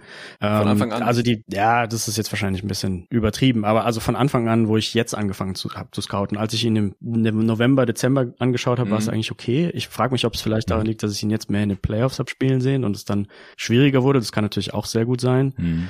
Ähm, ich denke, sein Rebounding Impact wird wahrscheinlich trotz der Kritik, die ich angesprochen habe, in Ordnung sein, weil er eben das Ausboxen vielleicht am Ende gar nicht braucht, weil er halt einfach so groß ist, dass er durch Springen die Rebounds holt. Also er holt dann mehr auf Javale McGee Art und Weise die Rebounds und nicht dadurch, dass er dem Team quasi dadurch hilft, dass er den, den besten gegnerischen Spieler ausboxt. Ähm, also selbst, ja, wie gesagt, mit der Kritik des Nicht-Ausboxens oder Nicht-Ausboxen Könnens wird wahrscheinlich das Rebounding in Ordnung sein. Das Passing Game sieht meiner Meinung nach okay aus. Ähm, da würde ich wieder mit dem Qualifier sagen, für einen Spieler der Größe, aber da ist es dann auch wieder, ich würde sagen, es ist gut genug, um auch für einen Spieler, der 6'8 groß wäre, sieht das Passing Game eigentlich gut genug aus. Ähm, er wirkt ziemlich äh, mature auf mich, also es ist nicht so, dass er ständig sich mit den Mitspielern stresst, weil sie ihm den Ball nicht passen. Da ist auf jeden Fall alles sehr positiv und ich habe auch den Eindruck, dass er mit dem Star ähm, Rubel um ihn herum mental gut zurechtkommt. Den Eindruck habe ich auch. Und was ich auch noch sagen kann, das ist jetzt nicht an seinem Spiel festgemacht oder so, aber was in der Draft-Software bei den Mavericks auch immer interessant war, ist, dass die, die Nicht-Amerikaner von den, von der Draft-Software hervorgehoben wurden, dass die höchstwahrscheinlich besser werden als die Amerikaner selber gegeben, der gleichen, den gleichen Stats. Also man zieht immer den Europäer oder Australier vor, wenn die Stats zwischen zwei Spieler gleich sind. Und ich denke, da ist nochmal ein, ein positiver Aspekt dabei. Das wird wahrscheinlich sich positiv ihn auswirken, dass er auch französische Nationalmannschaft spielen kann. Äh, wobei der Moment, also das, das Argument habe ich in der Vergangenheit früher gemacht, dass die Nicht-Amerikaner davon profitieren, dass sie in ihren eigenen Landesnationalmannschaften spielen und da dann eben mehr Inputs bekommen von vielen verschiedenen Trainern, anstatt nur der, der einzelnen mhm. Vereinstrainer. Mhm. Ähm, bei Wembanyama weiß ich nicht, ob das Argument zieht, weil der, also ich weiß nicht, ob er immer noch der jetzige französische Nationalmannschaftstrainer ist, aber er war es mal, ist jetzt gleichzeitig ja. auch der Trainer von Wembanyama im Team. Genau. Insofern, ja. ja. ich wüsste nicht, dass er es nicht mehr ist. Also letzte EM war es ja. auf jeden Fall noch. Ja. ja, interessante Punkte auf jeden Fall. Äh, dann, dann kommt gleich auf zwei bei dir wahrscheinlich Leonard Miller, weil der ist Kanadier und kein US-Amerikaner. nee, nee. nee, aber stimme ich zu. Also auch, wenn man Interviews mit ihm sieht und so, also ich finde ihn, also zum einen sagt er natürlich solche Sachen wie, ja, wenn ich nicht geboren wäre, dann wäre es gut Henderson der First Pick äh, oder er will, äh, was hat er gesagt, so stark wie Janis werden und so. Also sehr ambitioniert auf der einen Seite, auf der anderen Seite auch sehr professionell schon, sehr reif für sein Alter und ich glaube, er hat halt echt Bock. Also er will der beste Spieler werden, der er sein kann. Er, er mag Basketball. Weil andere Spieler, die so ab sieben Fuß groß sind, wie gesagt, man ist da fast automatisch Basketballprofi oder NBA-Spieler. Da hat man dann oft den Eindruck, ja, die lieben Basketball jetzt vielleicht nicht so unbedingt. Die, die holen sich nicht ja. mit 17 oder 18 schon ihren eigenen äh, Physio und äh, Trainer, damit sie halt alles aus ihrem Körper rausholen und Verletzungsprävention und Kraft aufbauen. Und bei Wamanyama ist es halt alles aus meiner Sicht, äh, aus der Ferne kann man das ja nur betrachten, natürlich auf einem sehr, sehr, sehr hohen Level. Und das brauchst du halt, um, um Superstar werden, zu werden in der Liga. Also mit, mit Talent kommst du in die Liga, aber ohne die nötige Einstellung wirst du wahrscheinlich kein All-NBA-Spieler. Ähm, Gibt jetzt hier konkrete Sachen, die Wamanyama in deiner Draft-Metrik runterziehen würden? Hast du da irgendwas ausgemacht? Von den Stats her, ähm, lass mich mal kurz drüber linsen. Also die Steals sind natürlich relativ niedrig. Er hat 0,8 Steals pro 36 mhm. Minuten. Das ist jetzt aber auch nicht katastrophal schlecht. Ähm, die, die Blocks sind auf jeden Fall positiv. Ähm, natürlich. Und die Turnovers, ja gut. Also ich, man würde sich natürlich schon wünschen, dass er weniger Turnovers hätte oder mehr Assists oder so, aber ich meine, das muss man auch realistisch sehen. Also ich meine, klar, er, er könnte, er könnte in der Metrik besser aussehen, wenn eben, wenn man halt die Assists hochschieben würde, die Turnovers runter, die Steals hoch. Ähm, und vielleicht die Effizienz, ja, die, die, die Wurfeffizienz ist natürlich mit den 28 Prozent Dreiern, die er dieses Jahr geworfen hat, ist natürlich auch nicht, nicht total perfekt. Aber ich, die, die europäische Draft-Software ist ein großer Fan von Rebounds, die hat er ja. Und ähm, die, die Blocks werden da auf jeden Fall auch sehr, sehr positiv ihn sehr weit nach oben schieben. Also ich könnte mir vorstellen, dass die, die Vorhersage da in Richtung Doncic Rubio gehen würde. Also das waren so die zwei besten Spieler, die bisher von der Software aus Europa identifiziert wurden. Mhm. Kennst du das Draft-Model von Jesse Fischer zufällig? Sagt dir das was? Ähm, habe ich in der Vergangenheit ab und zu gesehen, aber habe ich jetzt dieses Jahr nicht, nicht genau unter die Lupe genommen. Das hat nämlich der Kollege Torben vorher noch zukommen lassen, kurz vor der Aufnahme. Und da ist interessanterweise, der hat so All-Team-Probabilities da auch drin. Und also ja. für All-Rookie-Team, All-Defense-Team und All-NBA-Team. Und es gibt mehrere Spieler, die bei All-NBA eine höhere Wahrscheinlichkeit haben, bei All-Defense übrigens auch, als Wamanyama hier in der eigenen Class. Also er schneidet da gut ab, aber halt nicht am besten von allen Prospects. Äh, es ist immer schwierig, weil mh, mm, dass die Draft-Software, die für die NCAA gebaut wird, die hat eine Sample-Size, die ist zehnmal größer als die Draft-Software, die für mhm. Europa gebaut ist. Und dann hast du in Europa ja auch, du baust ja keine einzelne Software für die französische Liga und eine für die deutsche Liga und eine für die spanische, sondern du musst dann eigentlich alle Ligen in einen Topf werfen. Das verkompliziert es dann auch irgendwie oder ver, ver, verwässert irgendwie die ganze Analyse. Und dann hast du ja natürlich überhaupt vom Körper her dann einen extremen Outlier. Ähm, mit welchem Spieler vorher willst du es denn so genau vergleichen ja. in dem Fall? Also das, da sind ziemlich viele. Und also die Draft-Software ist es, macht Spaß, eine zu bauen und es ist cool, sich die Ergebnisse anzuschauen, aber es gibt, glaube ich, keine einzige auf der Welt, die, die, die dir mehr bringt als fünf Prozent Genauigkeit gegenüber den, den Mock Drafts oder zehn Prozent Genauigkeit gegenüber Mock Drafts. Da ist der, der Gain ist ziemlich gering. Okay, okay, ja, auch interessant.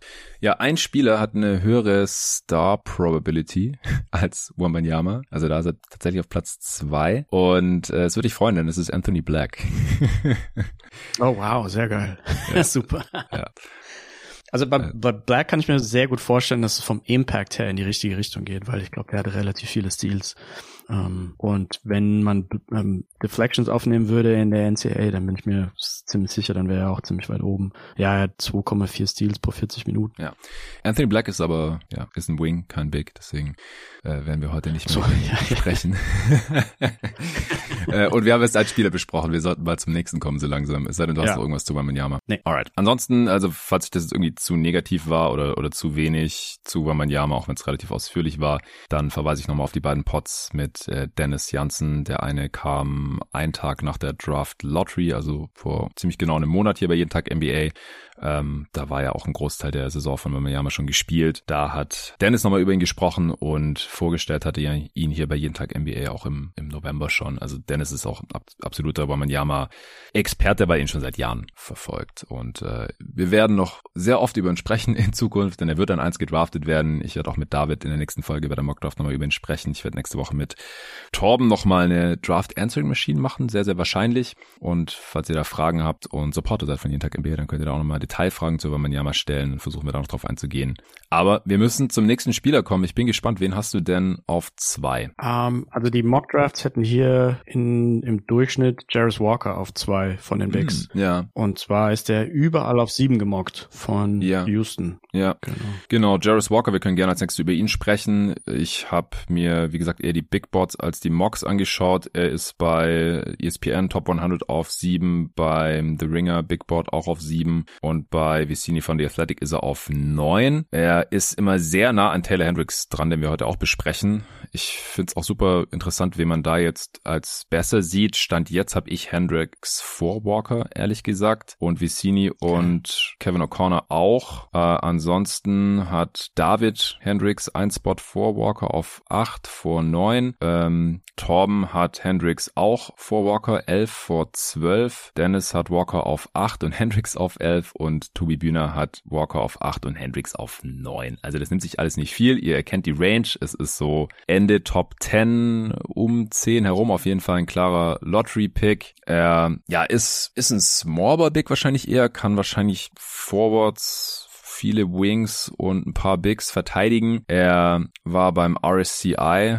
auf 8 gerankt in seinem Jahrgang, also dieses äh, College-Spieler-Ranking, also bevor die dann ans College gehen. Im Prinzip, das schaue ich auch mal noch drauf, ich es ganz interessant finde, wie sich das so entwickelt innerhalb von einem Jahr. Also er war Freshman jetzt für die Houston Cougars, geht nach einer College-Saison jetzt in die NBA. Seine Stats sind gar nicht so besonders überwältigend, ehrlich gesagt. 11 Punkte im Schnitt, 7 Rebounds, 2 Assists ungefähr, Offensivrating von 115, aber nur 53% True Shooting. Shooting. Er hat eine 6,2% Block Rate, das ist ziemlich gut, 2,2% Steal Rate auch.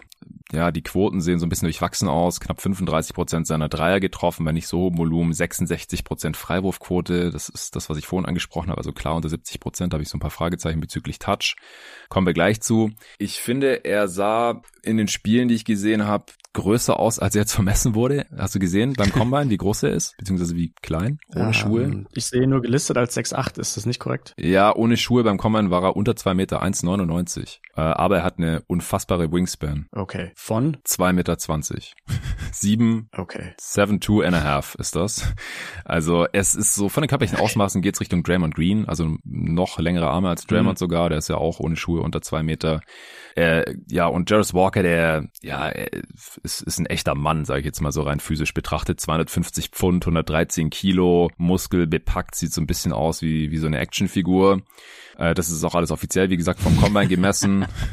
er wird am 4. September 20, also ist äh, schon 19,7 dann zum Draftzeitpunkt ja, ist US-Amerikaner. Und wie siehst du ihn jetzt? Also du hast ja nur jetzt gesagt, wo er so gemockt wird. Findest du auch, dass er der, der zweitbeste Spieler ist unter den heutigen? Ja, ich glaube schon. Ähm, also ich sehe ihn, ja, man, man, ihn und Hendricks könnte ich, könnte, ich kann schon verstehen, dass man die gegeneinander austauscht und mhm. Hendricks weiter oben nimmt. Das kann ich mir schon vorstellen. Aber die anderen Spieler, ähm, die überragt er dann, denke ich schon. Meiner Meinung nach ähm, ist sein, der Hauptwert, den er generiert, wird die Defense sein. Da bin ich mir relativ sicher. Ja. Ich denke, dass er zum einen durch die 110 Kilo, so ähnlich die er wiegt, ähm, wahrscheinlich in der Lage sein wird, Center meistens zu verteidigen, also eher im Small Ball, aber, aber ich denke, das wird schon in die richtige Richtung gehen, weil er eben auch die Körperspannung mitbringt, die Statik etc. Ähm, was ich aber besser bei ihm finde, er ist noch dazu in der Lage, auch Guards und Wings einigermaßen zu verteidigen. Also Wings auf jeden Fall. Mhm. Aber mir gefällt die, die Perimeter Defense und der Lateral Speed gefällt mir sehr gut. Also gegen irgendwelche Drives, dass Leute kaum an ihm vorbeikommen. Die, die Füße bewegen sich schnell genug, um immer genau den Weg zu versperren. Und dann gleichzeitig sind die Arme noch oben. Das heißt, irgendwelche Jumpshots, die man eventuell nehmen wollen würde, die, da wird schon direkt die Luft rausgenommen, bevor man überhaupt die Idee hat, den Jumpshot jetzt nehmen zu müssen. Ähm, also da die, die Kombination aus Gewicht und Lateral Speed. Ja, und du hast ja auch angesprochen, also ich, ich würde, ich, Draymond ist ein Ausnahmeverteidiger, ja. den es in der Form wahrscheinlich in der NBA nicht nochmal geben wird. Da sind die Adjusted Plus-Minus-Metriken, ja, die haben ihn, glaube ich, in den letzten 20 Jahren als drittbesten Verteidiger äh, hinter Mutombo und Duncan oder Mutombo und Garnett oder so. Also hm. der ist schon extrem weit oben. So gut wird er wahrscheinlich nicht werden, aber ich, ich rechne ihm die, die höchsten Chancen zu ähm, als, als Defensive All-First-Team von der Draft Class, von den Bigs auf jeden Fall. Und ja, also ironischerweise oder lustigerweise, wenn die Mavericks 2020 einen Pick da oben gehabt hätten, hat man ja das Problem gehabt, dass man gegen die Clippers verloren hat und so overpowered wurde von Leuten wie Paul George und Kawhi und eventuell vielleicht auch Angst hatte, dass wenn man gegen die nicht kommt, dass man gegen LeBron kommt dafür wäre der, glaube ich, perfekt. Und mhm. also gerade solche, solchen, diesen Spielertyp zu verteidigen, so der Power Wings, ja. ja, so Power Wings, die jetzt bei den, bei den diesjährigen Finals nicht die größte Rolle gespielt haben, aber es gab mal eine Phase, da war immer entweder Kawhi oder LeBron oder Draymond in den, oder in den Finals oder auch Sieger oder es waren beide. Die Nuggets hatten Aaron Gordon gegen ihn. Das war ja. wichtig. Ja, genau. Also so, so eine Aaron Gordon Rolle. Ja, ja, also da komme ich dann gleich zur Kritik. Er wirkt so ein bisschen athletically challenged. Also ich habe da ein paar Dunkings gesehen, die, wo er sich verstopft hat oder ja. wo es so aussah, als würde er gerade nur so über den Ring drüber kommen.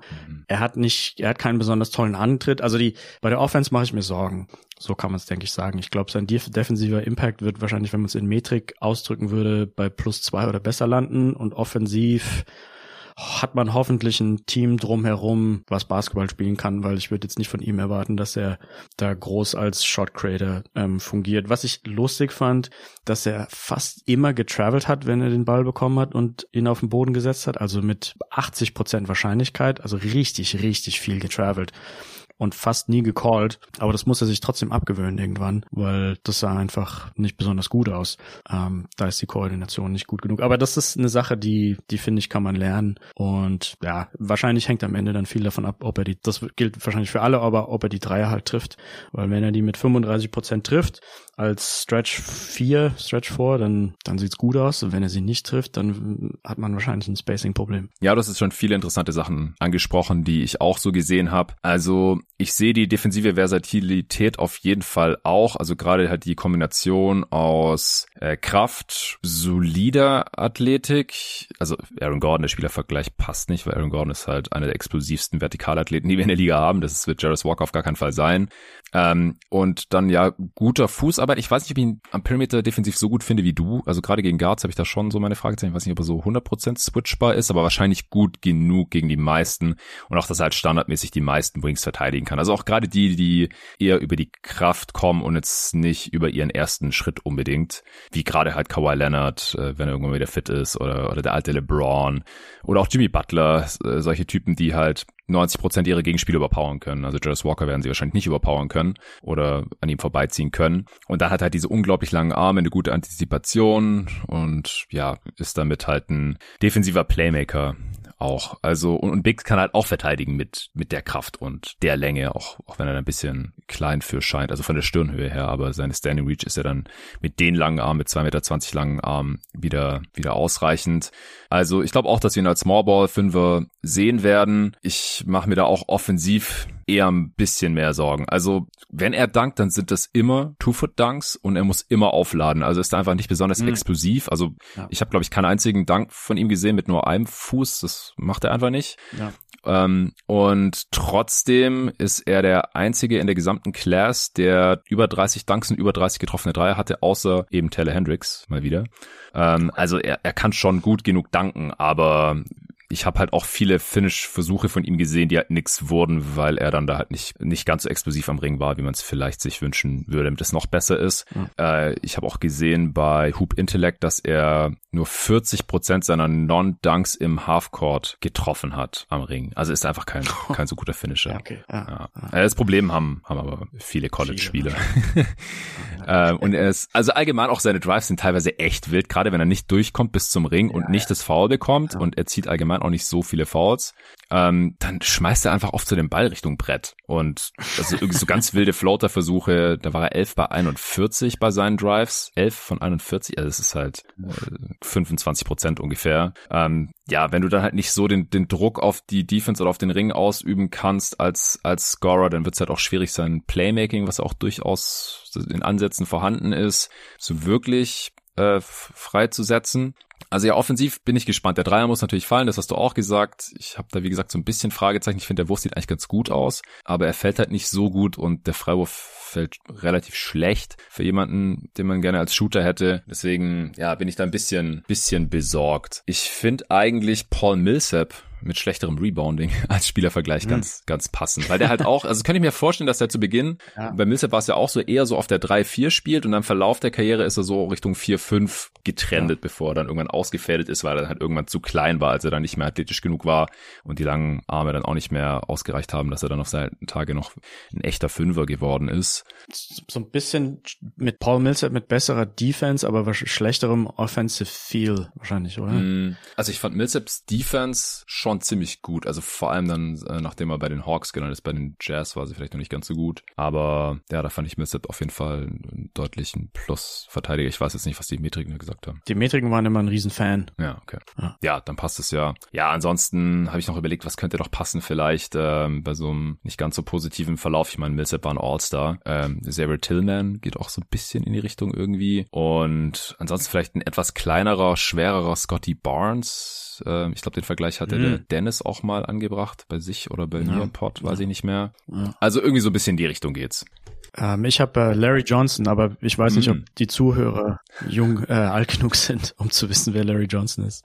Von den hauptsächlich von den Charlotte Hornets. Ja, nö, nix da. Äh, mhm. Der war auch der war athletischer, war aber auch so ein, so ein, so ein, so ein richtiger Power-Power-Forward. Mhm. Also viel über Stärke gegangen, konnte tatsächlich, glaube ich, Dreier werfen. Ähm, ja, und hat eben unterm Korb die Leute durch die Gegend geschoben. Ja, also ich glaube, dass da auch noch mehr drin ist, dass äh, Walker seine Physis besser nutzt. Also dann kommt er halt auch mehr zum Ring durch, zieht wahrscheinlich mehr Freiwürfe als jetzt in dieser einen Saison. Ja am College getan hat. Also ich muss sagen, dass ich ernüchtert war nach dem Game gegen Miami, weil da war echt nicht gut. Also da habe ich gedacht, so, okay, du bist ein Top 10 Prospect, mhm. dein Team ist hier der hohe Favorit und der hat den Korb absolut nicht getroffen. Der konnte nichts machen gegen Miami, der war 4 von 16 aus dem Feld. Und Miami ist ein super mhm. kleines Team gewesen. Die haben nur Smallball gespielt, die hatten keinen einzigen Big. Der Big von, von Miami ist noch kleiner als Walker. Ähm, Omir heißt er, äh, kein kein Draft-Talent leider. Und dann das einzige Draft-Prospect von Miami ist Jordan Miller. Der ist jetzt mit 6'4 vermessen worden, also ein Wing, der nicht mal so besonders groß ist, der hat längere Arme, aber ja, der hat auf der 4 gespielt und sonst dann immer so Three-Guard-Lineups.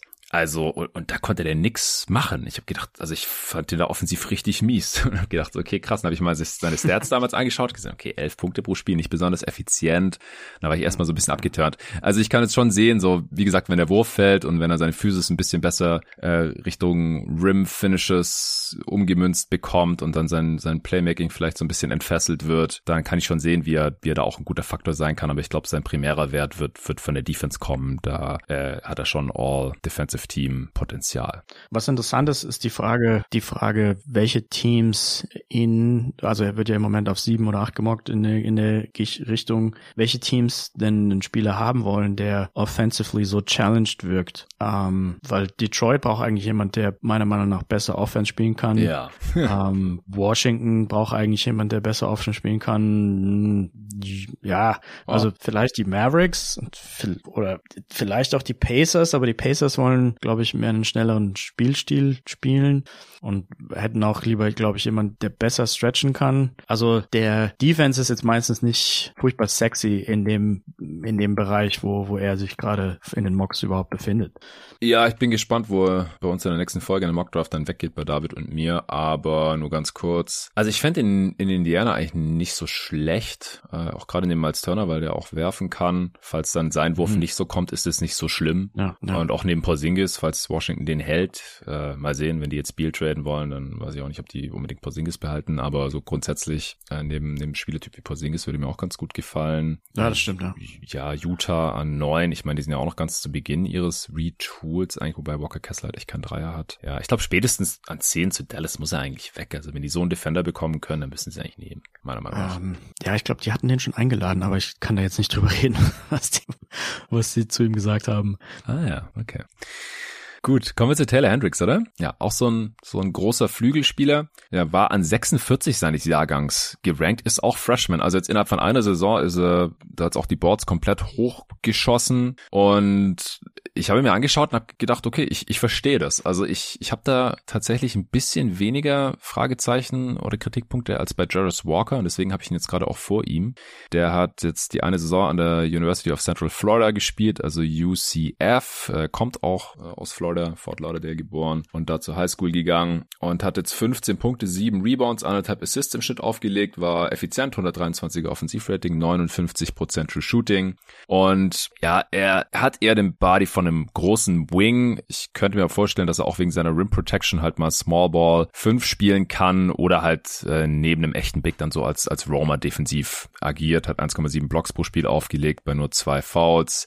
Und was halt geil bei ihm ist, ist, dass er ziemlich athletisch ist, lang ist. Ähm, ich komme gleich zu seinen körperlichen Ausmaßen und äh, halt viele Dreier nimmt und die gut trifft. 39 Prozent getroffen, auch 78 Prozent seiner Freiwürfe, also das sieht ziemlich legit aus, der Wurf. Er wurde jetzt ohne Schuhe beim Combine. Ich finde es auch richtig geil übrigens, dass sie nur noch ohne Schuhe gemessen werden, weil was, was bringt es halt ja. mit Schuhs, wenn jeder da andere Schuhe anhat? Also das war immer schon witzlos. Äh, 6'8 und ein Viertel Inches, das sind zwei Meter. vier. Wingspan hat er die kürzeste von allen Spielern heute, aber immer noch über sieben Fuß, zwei Meter. 15. 214 Pfund wurde er gemessen gewogen. 97 Kilo sind das. Alles offiziell. 19,5 ist er jetzt, also im November 2003 geboren, ist US-Amerikaner. Und äh, ja, wo der so gerankt wird, gerade hat wir vorhin ja schon gesagt, so zwischen 6 und 11, ganz grob. Äh, du hast vorhin ja schon angeteasert, dass er dir auch ganz gut gefällt und du ihn auch relativ austauschbar findest auf den Boards mit Jarvis Walker, auch wenn es ein anderer Spielertyp ist. Ja, also ich denke, offensiv kann man halt direkt mit ihm mehr anfangen, weil er, weil die Dreier besser aussehen. Ich glaube, ich habe öfter schon angerissen, dass eine Saison an Daten für ein Dreier, eine College-Saison meistens nicht unbedingt ausreicht, um das in der NBA perfekt vorherzusagen. Ich würde mir auch schon wünschen, dass er den Dreier schneller abdrückt ähm, von der Mechanik her. Aber du hast es ja angesprochen, also 78 Prozent Freiwurfquote, das geht in die richtige Richtung. Ähm, und bei ihm ist dann die Wahrscheinlichkeit, dass er den Dreier trifft, ist schon einiges höher, als dass Walker ihn trifft. Und dann ist bei Hendricks ziemlich schnell klar, welche offensive Rolle man ihm dann geben kann. Ähm, ich denke nicht, dass, also was mir nicht oder was er nicht kann, meiner Meinung nach, ist kreieren für sich oder andere. Also er ist so ein reiner Play-Finisher, mein, meiner Meinung nach. Ähm, er ist jetzt nicht der allertollste Lob-Thread, finde ich. Also er wirkt athletisch bei den Blocks. Im Angriff funktionell, finde ich, sieht man die Athletik eigentlich so gut wie nie. Aber ja, relativ viele Dunks halt, was auch noch ganz guter Indikator ja, okay. ist. Ich vorhin gesagt, ah, also, ähm, dass nur Walker und er über 30 Dunks und über 30 getroffene Dreier hatten. Ja, und, ja, und allgemein kommt es nicht so oft vor. Ich hatte eine Liste gesehen, es waren so 10 Spieler in den letzten okay, okay. 15 Jahren oder so, die 30 plus in beiden Kategorien hatten. Habe ich die Spiele gesehen, wo er wenig gedankt hat. Ähm, nee, aber die, die Defense gefällt mir auch ziemlich gut. Die Tatsache, dass er alles contestet und auch sehr gutes Blocktiming hat, ähm, hat mich, hat mich überzeugt. Also die Kombination aus Blocks und Dreiern, die ist dann schon ziemlich geil, ähm, wenn die Dreier auch tatsächlich fallen. Wo ich mir sehr Sorgen gemacht habe, sind die Rebounds und insgesamt so die Hände von ihm. Also ich, mhm. ich hatte den, den Eindruck, dass er bei allen 50-50 Rebound-Situationen, wo der Ball zwischen zwei Leute fällt und der, der jetzt quasi die intelligenter die Hände benutzt und ihn intelligenter irgendwo hintippt oder die bessere Stärke hat vielleicht, was den Griff angeht oder wie auch immer. Mhm. Ähm, die Situation, wo Jokic eben viele rausholt mhm. Oder ähm, Oscar Chibe, der bei Kentucky Pick gespielt hat und sich dann aber vom Draft abgemeldet hat, die, die kriegen da gefühlt fast alle von diesen Rebounds und Hendricks hat gefühlt keinen einzigen davon bekommen. Also da, da rutschen ziemlich viel Bälle durch die Hände durch, ähm, auch bei Pässen. Und da mache ich mir insgesamt Sorgen, ob er tatsächlich Small Ball 5 spielen könnte. Also ich sehe ihn eigentlich eher als 4 und dann eben einfach nicht genug Gewicht wahrscheinlich für die 5 und dann halt noch gekoppelt mit den mit den nicht so tollen Rebounds tendenziell auch eher, eher Richtung vier und dass er eigentlich einen richtig großen Steven Adams-Type Big wahrscheinlich neben ihn brauchen müsste für die Rebounds. Ja, das ist jetzt immer so ein bisschen die Frage, äh, in welche Richtung geht der Trend eigentlich gerade in der NBA? Ja, es ist gerade Nikola Jokic Finals MVP geworden. Du würdest natürlich Taylor ja. Hendricks niemals in der Defense gegen Nikola Jokic stellen. Dann kannst du gleich einpacken. Ähm, ja. Aber es gibt natürlich viele andere Teams, gerade die Teams, die davor Champ geworden sind, oft Champ geworden sind, die haben halt oft in der Crunch-Time äh, ohne echten Big gespielt. Gerade natürlich die Warriors, dann war Draymond auf der 5 äh, oder ja, andere Teams haben das auch gemacht. Äh, was weiß ich, die Bucks mit, mit Janis auf der 5. Lopez hat äh, nur die Hälfte der Minuten in den Playoffs gespielt gespielt in manchen Runs und so.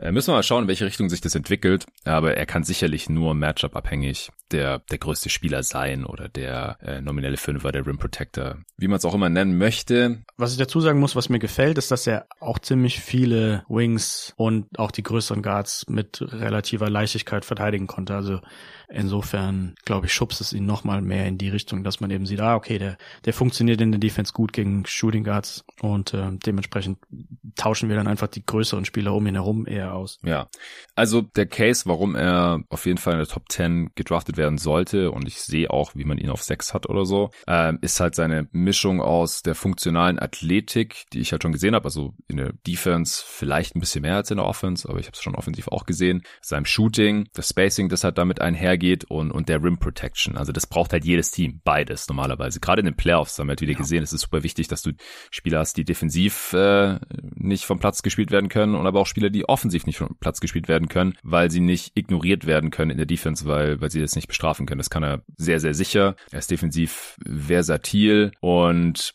Warum er nicht in der Top 5 gedraftet werden sollte, wahrscheinlich auch nicht in dieser Class, aber wahrscheinlich auch nicht im Vakuum, ist halt, weil er müsste schon eine Outlier-Entwicklung wahrscheinlich hinlegen bei der Creation für sich und andere im Halbfeld, weil das ist ja das, was äh, Starspieler im Endeffekt ausmacht. Erste, zweite Option von Playoff-Teams, die müssen halt Vorteile kreieren konstant im Halbfeld und das kann er halt noch nicht. Ähm, ja, und körperlich, ja, er, er, sieht halt eher schmal aus, ist äh, ja auch nicht besonders schwer, also unter 100 Kilo ist auch der leichteste Spieler noch mit Leonard Miller zusammen. Nee, Noah Clowney ist sogar noch leichter, zu dem kommen wir später noch. Also wir so ein paar so, so Hemden hier in der Draft, aber ich meine, die sind halt alle auch unter 20, die können wahrscheinlich noch ein bisschen was draufpacken, aber er hat jetzt auch nicht den, den breitesten Frame. Ähm, hab ich noch was? Ja, auch er ist kein guter Finisher, wenn er nicht dankt.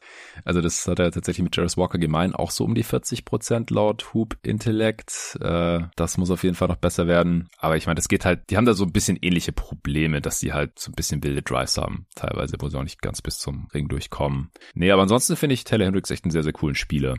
Ähm, ich finde ihn auch vergleichbar mit Jaden McDaniels von den, von den Timberwolves. Einfach so ein mhm, ja, ja. langer defensiver Forward, der defensiver Playmaker sein kann, gut on Ball ist, mit Dreier treffen kann. Ist wahrscheinlich ein besserer Shooter als Jaden McDaniels. Jeremy Grant äh, hat, also Shades of Jeremy Grant Grant hat äh, KOC noch geschrieben, der aber halt bei den Pistons zwar bei einem Kack-Team, aber immerhin mal erste Option war. Also Jeremy Grant hat auf jeden Fall eine bessere Creation, besseres Handle, denke ich, als Hendricks. Ja, Jeremy Grant, der, der bekannterweise gesagt hat, er will nicht mal bei Denver spielen, weil er die erste Option ja. irgendwo sein will. Und jetzt ist Denver Meister geworden die Ironie des Schicksals. Ja, er hatte keinen Bock auf die Aaron Gordon-Rolle. Äh, Pech gehabt. Ja. Aaron Gordon ist jetzt Champ und hat einen relativ dicken Vertrag bekommen und Jeremy Grant hat bei den Pistons gespielt und jetzt bei den Blazers die Playoffs verpasst, wo er die zweite Option war vielleicht. Naja nicht die beste Karriereentscheidung vielleicht. Wobei, vielleicht ist ihm Geld und eine große Rolle und viele Minuten einfach wichtiger gewesen. Hat er sein Ziel ja erreicht. Äh, wobei, er muss jetzt diesen Sommer auch erstmal bezahlt werden. Wir werden sehen. Ähm, ja, Trey Murphy ist vielleicht noch, wenn der Wurf halt wirklich noch besser wird. Mhm. Ich meine, der hat schon 8 Dreier auf 100 Possessions geballert und davon fast 40 Prozent getroffen. Das ist schon ja. ziemlich gut. Äh, ist halt auch so ein langer Forward, der so ein bisschen sekundäre Protection liefert, defensiv auf jeden Fall ein Plus ist und äh, gut am Ring finishen kann, also zumindest gut danken kann. Okay, nächster Spieler? Ja, ähm, da hätte ich Derek Lively. Derek Lively hast du jetzt schon, okay. Ähm, ich habe erst noch mindestens einen anderen Spieler, äh, nämlich nochmal einen, der so ein bisschen in die Richtung geht von den beiden, die wir gerade besprochen haben mit Leonard Miller, also auch noch so ein Big Wing. Wie findest du den so? Wann würde der bei dir kommen? Äh, Miller jetzt? Ich frage äh, nur, wo du den hättest. Ja. Oder ob du Lively deutlich besser siehst als Leonard Miller. Ach so, hm, hm, hm, ja, gute Frage. Ach, ja, da, da bin ich jetzt mittlerweile schon so in dem, in dem großen Brei der, der Mock Draft nicht mehr Lottery zwischen, zwischen 15 und 30 und da kann man mir gefühlt im Moment fast alle Leute gleich anbieten. Ähm, da würde ich mich bei keinem von den weit genug aus dem Fenster lehnen, um zu sagen, der wird auf jeden Fall besser. Ja, also Lively und Lip Miller werden auch sehr vergleichbar gerankt. Ähm, lass vielleicht erst noch Miller machen, dann haben wir auch diese okay. großen Wings mal abgehakt. Ich, ich finde den halt vom Spielertyp viel ansprechender als Derek Lively, aber zu dem kommen wir dann gleich. Ähm, Leonard Miller ist äh, nicht im Green Room eingeladen, im Gegensatz zu Derek Lively. Ja, das wäre vielleicht jetzt der Case gewesen für Lively, hm. weil das ist der, wäre dann der vierte und letzte Spieler heute, der überhaupt im Green Room eingeladen ist. Egal, wir bleiben bei Leonard Miller, ist äh, Kanadier, wie ich ganz eingangs schon mal irgendwann erwähnt hatte, äh, hat, bevor er bei den G-League Ignite letzte Saison gezockt hat, für so eine Prep School gespielt, Fort Erie International Academy, kennt bestimmt keiner, war dann auch nur an 62 gerankt, ähm, ist dann in die G-League gegangen und ich würde sagen, das hat sich für ihn eigentlich ausgezahlt. Er war letztes Jahr, glaube ich, aber auch schon ungefähr in dieser Range gemockt und gerankt, bevor dann sich halt gegen die Draft und für die G-League entschieden hat. Hast du den letztes Jahr auch schon gescoutet gehabt? Ähm, ich glaube, mich nicht erinnern zu können. Ich glaube, der hat dann auch relativ früh zurückgezogen. Wahrscheinlich kamst du deswegen dann nicht mehr zu ihm. Also ich habe mir letztes Jahr auch noch nicht angeguckt. Das, das war dann einfach schon klar zu dem Zeitpunkt, dass er nicht in der Draft ist.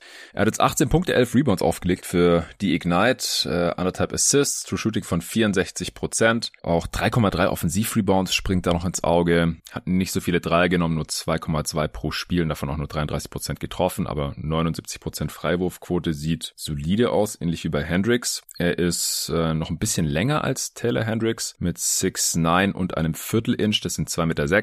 7'2 Wingspan sind 2,18 Meter Armspannweite. Das ist natürlich auch sehr, sehr ordentlich. Und er wiegt genauso viel wie Hendricks, äh, 213 Pfund, 97 Kilo. Auch das alles offiziell beim Combine vermessen. Auch 19,5 Jahre alt, äh, auch Ende November geboren wie Taylor Hendricks. Er wird aber ja deutlich niedriger, niedriger gerankt. ESPN hat ihn an 23 in der Top 100, Vicini von The Athletic an 13. Das ist das höchste Ranking, das ich so gesehen habe. Äh, KOC von The Ringer hat ihn an 23, genauso wie bei ESPN. Dann äh, der Torben hat ihn auf jeden Tag NBA Big Board auf 17. Das gefällt mir gut. Dennis hat ihn auf 13, Tobi auf 15 sogar und David auf 23. Ja, was gefällt dir an Leonard Miller und was gefällt dir nicht so gut? Ähm, also gefallen tut mir, dass er wirkt vom Körperbau, von der Frame her stabiler als Hendrix. Mich wundert jetzt, dass die beim gleichen Gewicht gelistet wurden, weil mhm. also beim, beim Zuschauen, vielleicht ist es der Camera Angle, aber Miller sieht auf jeden Fall stärker aus. Ähm, ich finde, er ist von den Spielern, über die wir hier reden, der beste Passer, was jetzt wahrscheinlich nicht furchtbar viel heißt, weil ich von eigentlich wenigen überhaupt passen als große Stärke ansehe. Aber ich könnte ihn mir tatsächlich, allerdings wahrscheinlich bei einem schlechten Team oder irgendwie von der Bank so als Point Forward vorstellen, hm. weil man ihm schon den Ball geben kann und er einigermaßen handeln kann und dann relativ gut, gute Entscheidungen trifft, was das Passspiel angeht. Ähm, was mir nicht gefällt, also ich, die Versatility ist natürlich nicht schlecht, noch zum Positiven. Ähm, er macht alles so ein bisschen, er, er kann, er äh, recorded Steals, er kriegt Blocks, äh, Rebounds sind ja auch relativ hoch. Scoring, also diese ähm, Tankathon listet ihn mit 20 Punkten pro 36 Minuten, das finde ich jetzt irgendwie ein bisschen viel, das ist mir nicht so aufgefallen. Ich hatte eher den Eindruck, dass das so in Richtung 15 Punkte vielleicht geht. Mhm. Ähm, was mir, was mir nicht gefällt, ist die, die fehlende Intensität mhm. an, an vielen Stellen. Also da ist er irgendwie in der Post-Up-Defense und der Gegner versucht zweimal so sich in ihn reinzuschieben und der ist dann noch dabei und versucht den Gegner aufzuhalten und dann schaltet irgendwie der Kopf ab und in der nächsten Sekunde bleibt er einfach komplett stehen, während der Gegner einen Spin um ihn herum macht und Miller bewegt sich keinen einzigen Zentimeter, während der, der Offensivspieler eine Sekunde Zeit hat. Ähm, da den Layup reinzulegen. Und dann gibt's noch ähnliche Situationen von der Art, wo, wo er vergisst auszuboxen oder ja, einfach nicht, ich, es, er sieht vom Körper aus, als könnte er die Leute gut genug wegschieben, aber wird zum Teil einfach weggeschoben, weil es ihn gefühlt in der Sekunde nicht groß interessiert. Ja, ja. Ähm, aber befindet sich dann am Ende irgendwie an der Stelle im Feld, auf einem Platz im Feld, der einfach suboptimal ist. Also da, ja, da fehlt mir einfach die, die, der Fokus, die Intensität. Ja. Ähm, und wenn die da gewesen wäre, wäre wahrscheinlich auch so Ende der Lottery gewesen. Aber wenn die fehlt, ist es natürlich nicht ganz so toll anzuschauen. Ja, also das mit dem Fokus, das ist ein, ein wichtiger Stichpunkt, glaube ich. Also ich finde, das sieht man halt in verschiedenen Bereichen, in denen die du gerade angesprochen hast. Aber dann hat auch so haarsträubende Turnovers, wo du denkst, was, was machst du denn da? wo einfach nicht aufpasst und sich verdribbelt oder Backcourt Violation macht oder er, er tritt einfach ins Aus und solche Sachen. Also okay, ja. ich hoffe, dass das noch besser wird. Ich glaube, dass es auch besser werden kann, aber das äh, ja hat ihn jetzt in in der Saison für die Ignite schon ein bisschen beschnitten in seiner Effektivität und auch Effizienz. Aber er hat er hat viele F äh, Flashes und hier ist halt auch so ein ja. bisschen der Swing-Faktor natürlich wieder der Wurf. Der sieht einfach ein bisschen komisch aus. Und ja. da ist dann halt die Frage. Das ist zu sehr vorm Gesicht. So, ja. ja, und auch so inkonstante Motion irgendwie. Mhm. Er ist aber ein guter Slasher und Finisher und Cutter, finisht sehr gut am Ring, gerade auch im Gegensatz zu Walker und Hendricks, ähm, kann auch Coast to Coast gehen und defensiv, ja, wenn er am Start ist, dann nutzt er auch seine Länge ziemlich gut, aber ja, solange er halt nur 30 Prozent circa seiner wenigen Dreier trifft, wo er überhaupt nicht verteidigt wird, also er hat auch gar keine Gravity, ist das halt ein Problemchen, ähm, weil dann wird er einfach stehen gelassen werden in der NBA.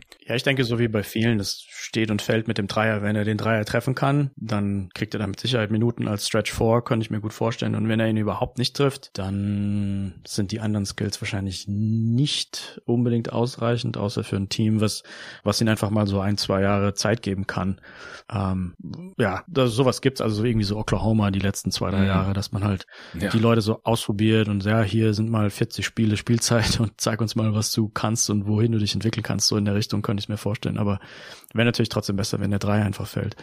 Ja, und durch die Freiwurfquote von fast 80 Prozent kann man ja noch Hoffnung haben, weil Touch scheint er durchaus zu haben. Vielleicht brauchen die, braucht einfach ein Team, das einen guten Shooting Coach hat, das seine Mechanics da mal ein bisschen tweakt und, und dann fährt der Dreier vielleicht auch mit 35 Prozent statt mit 30, auch bei höherem Volumen oder so und dann äh, reicht es ja durchaus schon für eine gute Effizienz und dann reagiert die Defense drauf und dann funktioniert das alles ein bisschen besser. Ich würde sagen, dann äh, kommen wir zu Derek Lively, oder? Ja. Ja, wie gesagt, der hat im Gegensatz zu Miller auch einen Green Room Invite. Das ist jetzt der erste echte Center, den wir heute hier besprechen. Äh, wir haben es ja vorhin besprochen, Wemby ist zwar noch größer als Derek Lively, aber spielt halt offensiv und wahrscheinlich zu Beginn auch defensiv eher wie ein, Wing oder defensiv eher als Roamer dann als, als einziger Big. Lively, der wird das tun. Der ist auch ein echter 7-Footer 7-1, 2 Meter 16, 7-7 Wingspan. Wenn Wemby nicht in der Draft wäre, dann wäre das hier so mit die längste. Das sind 2 Meter 31. Er wiegt ähnlich wie Wemby auch 230 Pfund, 104 Kilo. Allerdings ist alles inoffiziell, denn Lively wollte sich beim Combine nicht ausmessen lassen. Und ich frage mich immer so ein bisschen, was hast du zu verbergen? Bist du doch ein bisschen kürzer oder was ist hier das Problem?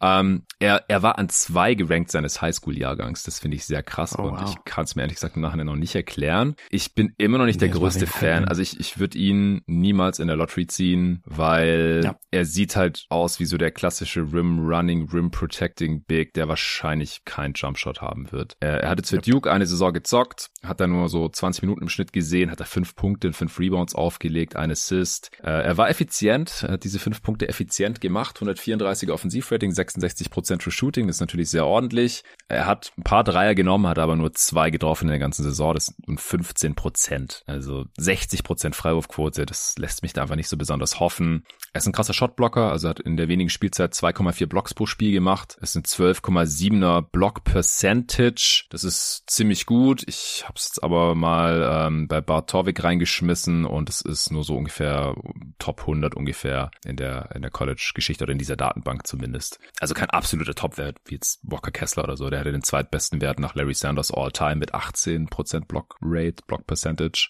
Da kommt er nicht ran und er macht auch viele Fouls. 5,3 Fouls auf 40 Minuten das erklärt auch, warum er nur so wenig gespielt hat, zumindest unter anderem. Äh, er wird 19,3 Jahre alt sein jetzt äh, zur Draft. Also hat ist am 12.4., 12. April erst 19 geworden. 2004er Jahrgang. Und ja, er wird Late Lottery bis Mitte, Ende erste Runde irgendwo gerankt, je nachdem, äh, ob, ob irgendein Team denkt, wir, den, den können wir da als gebrauchen, diesen Spielertyp, oder eher nicht, denke ich, würde da auch irgendwo weggehen. ESPN hat ihn an 13, Athletic an 14, The Ringer an 17, Torben hat ihn auf 20 bei uns auf dem Board, Dennis auf 18, Tobi Bühne auf 24 und David sogar nur auf 27. Also ich hätte ihn wahrscheinlich auch irgendwo in den 20s. Ich würde da spontan irgendwie zu Tobi und David tendieren, weil ja, er ist ein krasser Rim Protector und noch ein relativ mobiler Pick-and-Roll-Defender, aber ich weiß nicht, ob er switchen kann. Er ist noch ziemlich jung, wie gesagt, gerade 19 geworden, hat sich auch im Verlauf der Saison verbessert scheint irgendwie so ein bisschen Shooting und auch Passing Upside zu haben, aber ich glaube da nicht so richtig dran, ehrlich gesagt. Und äh, also, dass, dass der an zwei gerankte Spieler seines Jahrgangs so eine niedrige Production hat, abseits von den Blocks am College. Also wie gesagt, der hat fünf Punkte pro Spiel gemacht und ähm, der hatte laut Hoop Intellect die zweitniedrigste Usage Rate aller gedrafteter Spieler seit 2008. Die zweitniedrigste, 12% wow. Usage. Das ist, das ist halt nichts. Der Typ hat quasi nicht existente offensive Rolle gehabt, außer ab und zu ja. mal einen reinzustopfen, dann ist er halt auch effizient. Also ich, ich finde, ich glaube dann einfach nicht, dass der offensiv besonders gut ist und sehe da jetzt halt auch nichts, wie, wie es wird, dass ich denke, dass man dann halt so einen Spieler, so einen Seven-Foot Rim Runner, Rim Protector jetzt unbedingt Top 20 draften muss. Wie siehst du das? Ich sehe das absolut genauso. Also ich finde es komisch, ihn in die Lottery zu stecken, was ja ESPN im Moment noch macht, was bei Best Available und ähm, NBA Draft.net. Ich denke, solche Spiele bekommt man auf dem Free Agent Markt auch für den gleichen Preis und irgendwie man weiß, dass sie nicht verletzungsanfällig sind, weil sie schon seit zehn Jahren in der Liga spielen. Also so eine Art Robin Lopez zum Beispiel, der auch keine Range hat und ähm, so ein, also er ist für mich so ein, so ein absolut typischer Bankcenter, der, der eben Rim Protection mitbringt. Das ist ganz positiv.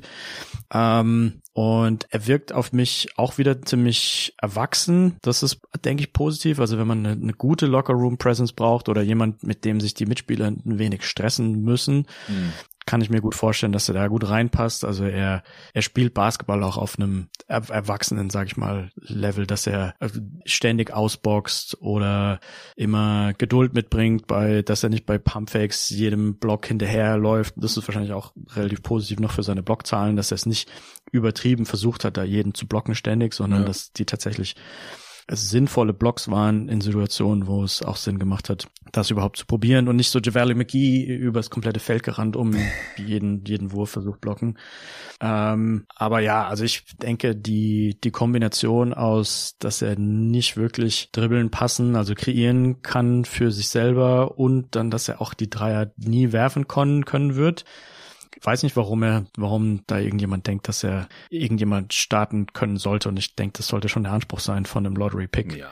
Ähm, ja, also es geht so in Richtung, wie gesagt, Robin Lopez, vielleicht Jackson Hayes, aber Jackson Hayes war meiner Meinung nach noch flinker. Mhm. Mit dem konnte man wenigstens mehr so Fastbreaks noch laufen. Ja. Da ist Lively dann, glaube ich, schon fast zu langsam für. Ja, ich finde Hayes Und, auch deutlich athletischer. Der poppt mehr. Ja, ja. Und dann, was mir noch aufgefallen ist, dass er nicht nur den, den Raum eng gemacht hat, weil er einfach schon nicht werfen kann, sondern teilweise hat er es auch schon hingeschafft, sich nicht in die richtige Position zu bewegen. Also selbst als er stand dann nicht im Dunker-Spot, sondern stand dann mitten in der Zone und hat dann nochmal extra den Raum eng gemacht. Das war dann irgendwie, ja, nicht, alles nicht ganz so toll offensiv und wie bei, wie bei Walker, aber halt natürlich auf einer anderen Ebene wird er wahrscheinlich nur über die Defense seinen, seinen Wert mitbringen und ob das in der heutigen, ja, schon offensiv crazy NBA da gut funktionieren kann, habe ich meine Zweifel. Ja, also ich glaube, im Best Case kann er vielleicht schon ein Starter sein, aber wenn er das halt nicht sein kann, dann,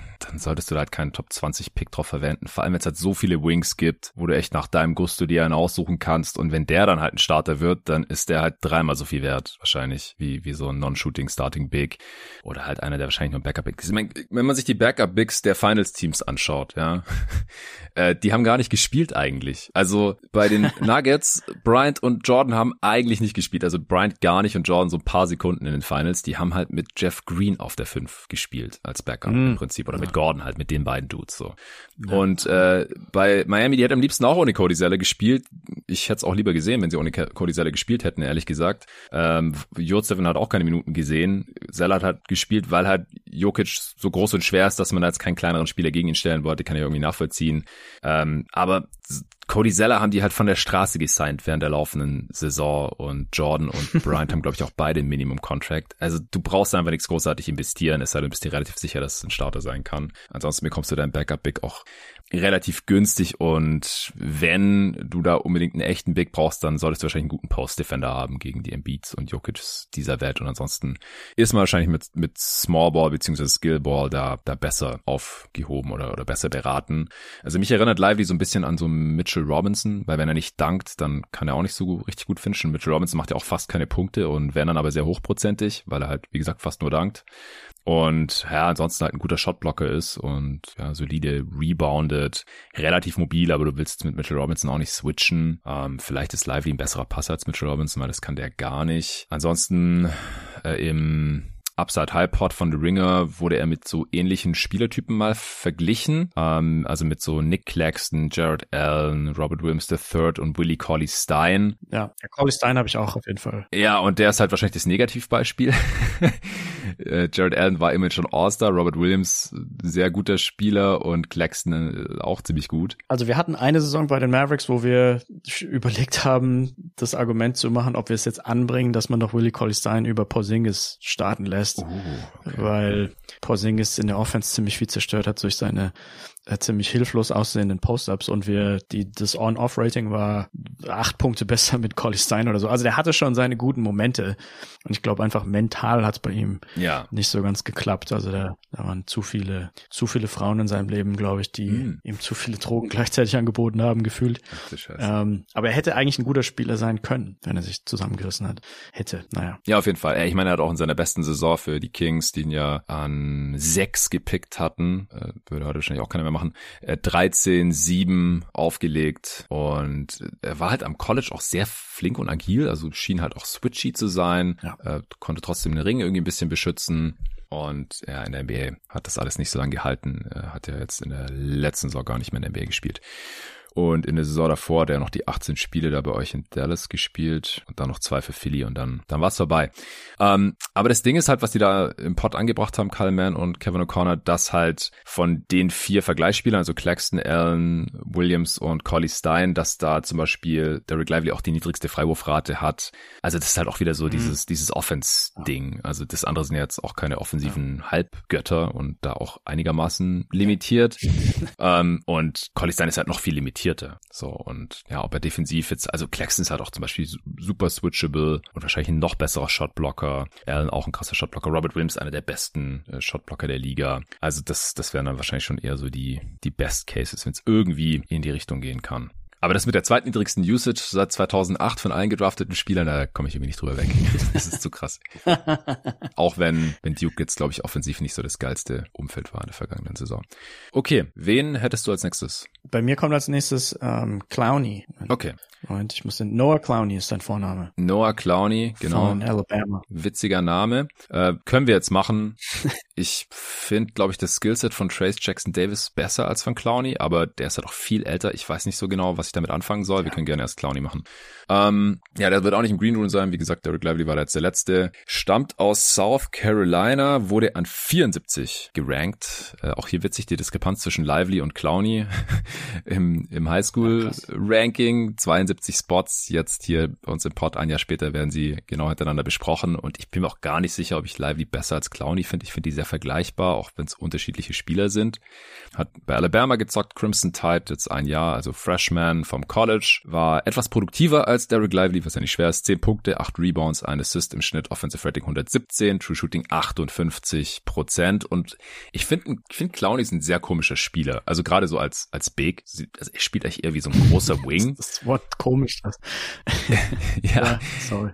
Er, er ist 6'10 groß, hat eine 7'2 Wingspan, also 2 Meter 8, 2 Meter 18 Armspannweite. Er ist der leichteste Spieler heute, also es ist spindeldürr, 95 Kilo äh, auf diese 2 Meter 8 verteilt, 210 Pfund sind das. ist allerdings alles auch inoffiziell und auch er hat sich nicht vermessen lassen. Stichwort Combine. Und die Hälfte seiner Würfe sind fast Dreier. Er hat eine 48% Dreierrate, also Attempt Rate, trifft aber unter 30% davon. Das ist auch total weird. Äh, 65% Freiwurfquote. Ah, lässt mich auch eher zweifeln, ob er da in der NBA dann über die 30% klettern wird. Auf der anderen Seite, wieso darf er so viele Dreier chucken, wenn er die überhaupt nicht trifft? Also ich, ich kann es wiederholen, das sind komische Spiele irgendwie. Äh, er wird im Juli erst 19, also ist jetzt gerade noch 18 Jahre alt, am 14. Juli 2004 ist er geboren, ist US-Amerikaner und ja, er wird auf jeden Fall niedriger gerankt als Lively und alle anderen Spieler, die wir besprochen haben. ESPN hat ihn an 21, äh, die Athletic an 30, The Ringer an 18, das ist die höchste Platzierung.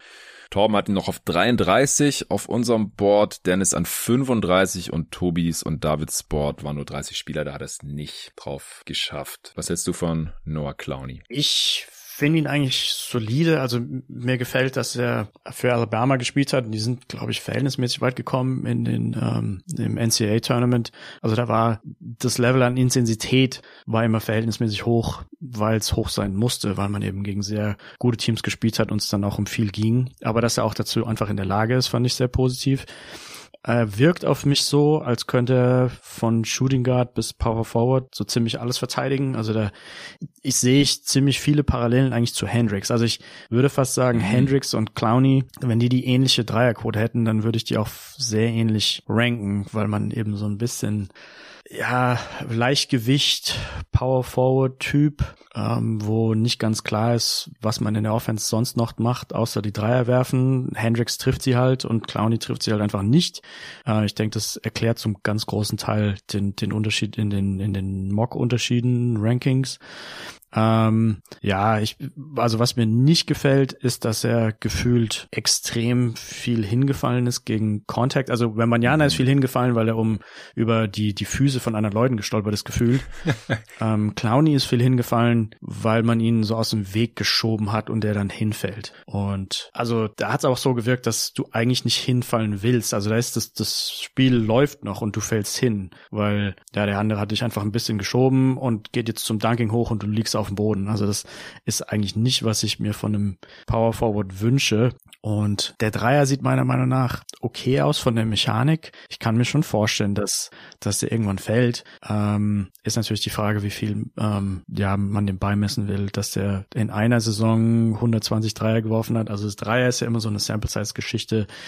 Ich glaube da nie so richtig dran, wenn es eh nur eine Saison ist. Ähm, ich kann mir schon vorstellen, dass er, dass er reingeht und dann, dann sehe ich da auch auf jeden Fall eine, eine sinnvolle NBA-Karriere für ihn. Ich denke, er wäre ein höherer Risikopick als Lively, ähm, aber ich würde ihn wahrscheinlich Lively vorziehen an vielen Teamstelle, weil ich einfach, ja, das, ja, genau, weil ich, also das ist insgesamt ein interessantes und meistens gutes Gamble, dass man Leute nimmt, die einfach ihre Würfe nicht getroffen haben und deswegen in Anführungsstrichen underrated sind, weil es eben, weil die Sample Size von dem Wurf über eine Saison oft oder der Wurf an sich die Dreierquoten überrated werden.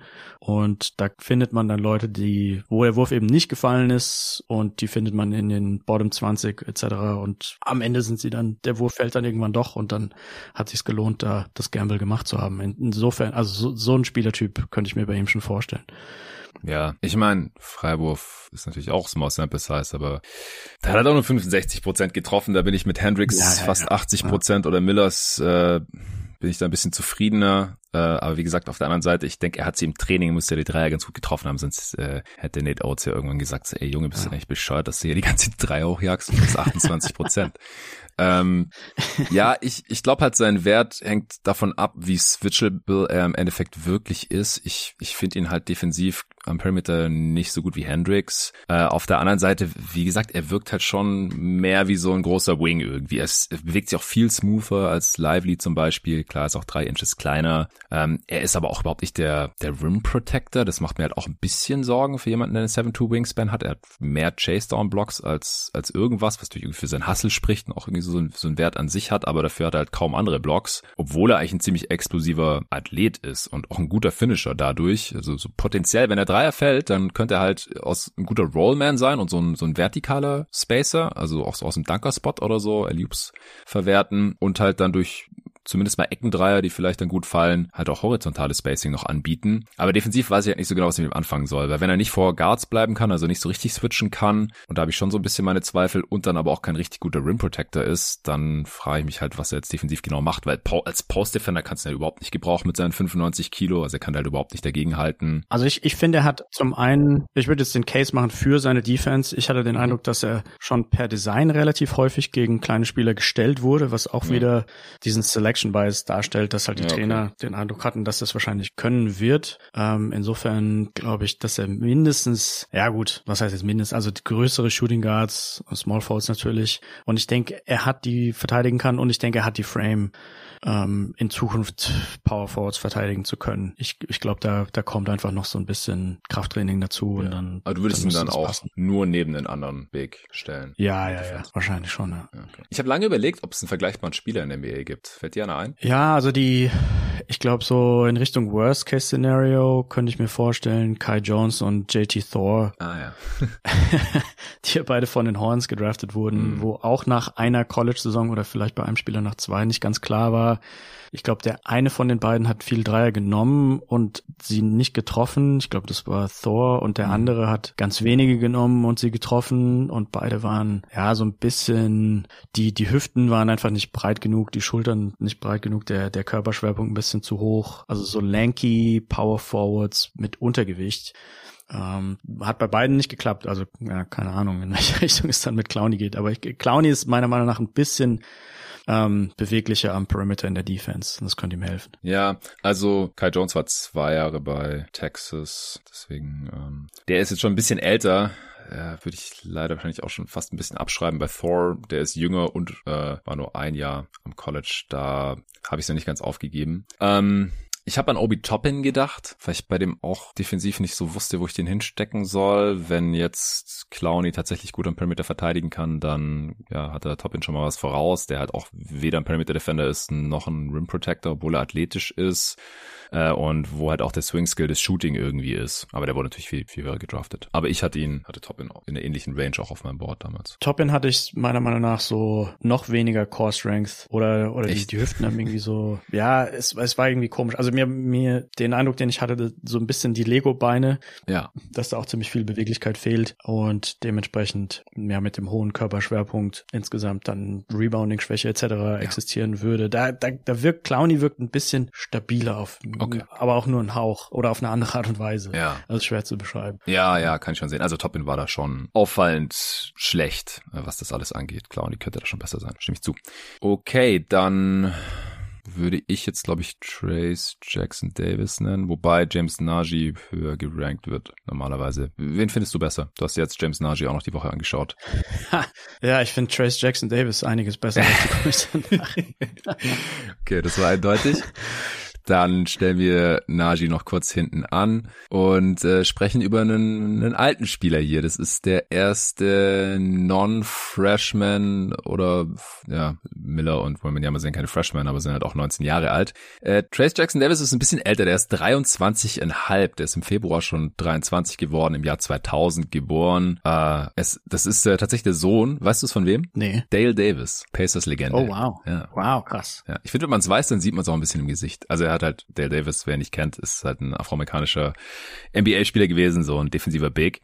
Und äh, seine Mutter ist halt weiß, deswegen ist er ein Mischling, aber ich finde im Gesicht, da sieht er dem Papa ein bisschen ähnlich. Ja, Trace äh, Jackson Davis ist äh, auch nicht im Green Room, wird eher so Ende erste, Anfang zweite Runde gerankt. Äh, kommen wir gleich zu, deswegen auch kein Green Room Invite. Äh, der äh, stammt aus Indiana, also ist da geboren. Äh, Im Jahr 2000 müsste der Davis ja auch in Indiana noch gezockt haben. Äh, wurde damals, äh, 2019 schon ein bisschen her, in seinem Highschool-Jahrgang an 26 gerankt. Hat jetzt vier Jahre für die Indiana Hoosiers gezockt. Äh, den habe ich auch gegen Miami gesehen. Ist wie gesagt Senior und hat jetzt im vierten Jahr sehr imposante 21, 11 und 4 im Schnitt aufgelegt. Äh, sehr effizient dabei. Offensive Rating 122, True Shooting 61 Prozent, dazu noch 2,9 Blocks pro Spiel, das ist eine 9% Block Rate, also geht so Richtung Derek Lively, auch wenn er natürlich viel mehr gespielt hat, deswegen auch mehr Blocks insgesamt pro Spiel und hat dabei nur 1,7 Fouls pro Spiel gemacht. Also das ist krass, fast doppelt so viele Blocks wie Fouls pro Spiel. Ähm, nimmt keine Dreier, absoluter Non-Shooter, trifft auch seine Freiwürfe mit unter 70 Prozent. Äh, über die vier Jahre sind es 68. Und er ist klein, er ist der kleinste Spieler hier heute. Ja, wohl Hendricks ist, ist genauso groß, was die Stirnhöhe angeht, aber den sehen wir auch nicht als echten Big und ja, Trace Jackson Davis ist ein, ist ein echter Big, der, der wird nicht auf dem Flügel spielen können, weil er, wie gesagt gar keinen Wurf hat. Ähm, zwei Meter vier, also six eight und ein Viertel Inch, äh, seven one Wingspan, also auch deutliche Plus Wingspan, zwei Meter sechzehn, 239 Pfund, ein richtiges Kraftpaket, 108 Kilo sind das, alles offiziell beim Combine gemessen. Und ESPN hat ihn an 38 gerankt, die Athletic an 40, The Ringer an 29 und Torben hat ihn sogar an 25 gerankt, also vergleichbar ein Fan. Ich kann das auch sehen. Äh, Dennis, Tobi und David, da hat das nicht aufs Board geschafft und du findest ihn ja zumindest auch mal besser als James Nagy. Was gefällt dir denn an Jackson Davis? Ähm, ja, also viele Sachen hast du schon angesprochen. Das Scoring, das Blocken. Ähm, er hat eine ziemlich hohe Usage Rate und gleichzeitig ähm, ein ziemlich hohes True Shooting. Also er hat äh, 61 True Shooting jetzt dieses Jahr aufgelegt, auch über die gesamte College-Karriere vier Jahre 60 Prozent. Also es war jetzt kein Outlier nach oben. Mhm. Er hat ein plus 16 Box plus minus. Damit könnte er, glaube ich, auf Platz eins sein dieses Jahr. Ähm, 122er Offensivrating, 94er Defensivrating. Ich glaube, Indiana war auch relativ stark, wenn ich mich erinnere. Ja. Ähm, und ja, der, da der Nummer eins Usage-Spieler zu sein, er erinnert mich so ein bisschen an Sabonis. Mhm. Ähm, also der jüngere Sabonis, das ist einfach so ein so ein Scorer, der ja, dem man im, in der Offense auch den Ball geben kann, dass er vielleicht ein bisschen verteilt. Er hat auch 4,7 Assists pro 40 Minuten. Mhm. Und über den, ja, also ich, ich sehe, ich weiß jetzt nicht, ich kann es mir irgendwie schwer vorstellen, welches Team jemand, der so spät gemockt wird, eine, eine Offensivrolle zuweisen, also überhaupt willig ist, ihm eine, eine Offensivrolle ja. zuweisen zu, zu, dass man sagt, ja, hier hast du mal eine Chance und zeig uns mal. Das 30 Prozent Usage. ja.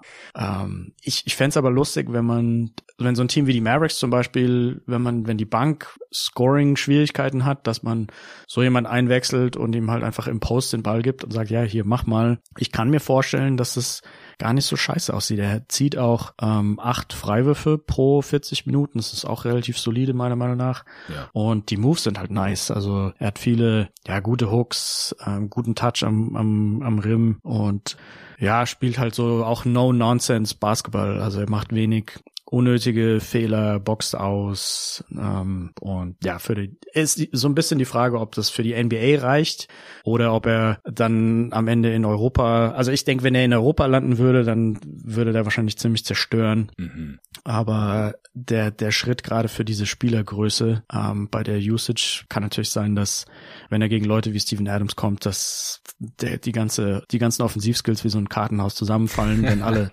auf einmal zwei drei Inches größer sind. Das kann kann, ich mir schon vorstellen. Ähm, aber ja, also ich denke, ich würde ihm auf jeden Fall die Chance geben, aber tendenziell von der Bank. Ja, das glaube ich auch. Also Du hast jetzt schon ein paar Punkte angesprochen und ich will auch das Alter nochmal erwähnen. Also als jemand, der 23,5 ist und physisch so imposant ist, da zerstörst du einfach am College und legst da deine 2010 auf, dann reagiert die Defense auf dich, dann kannst du noch vier Assists im Schnitt draufpacken.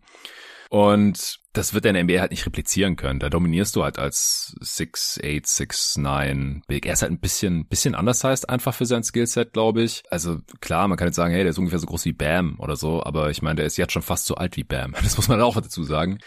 da ist aber nicht mehr so viel Luft nach oben und ich denke auch, dass er das dann eher so als Energy Big von der Bank bringen kann, der der defensiv halt vielleicht auch switchable genug ist. Ähm, also so switchable Energy Big, der auch ein bisschen passen kann. Wenn man dann halt einen, Stretch Big daneben hat, dann könnte das schon irgendwie funktionieren und, und auch Spaß machen.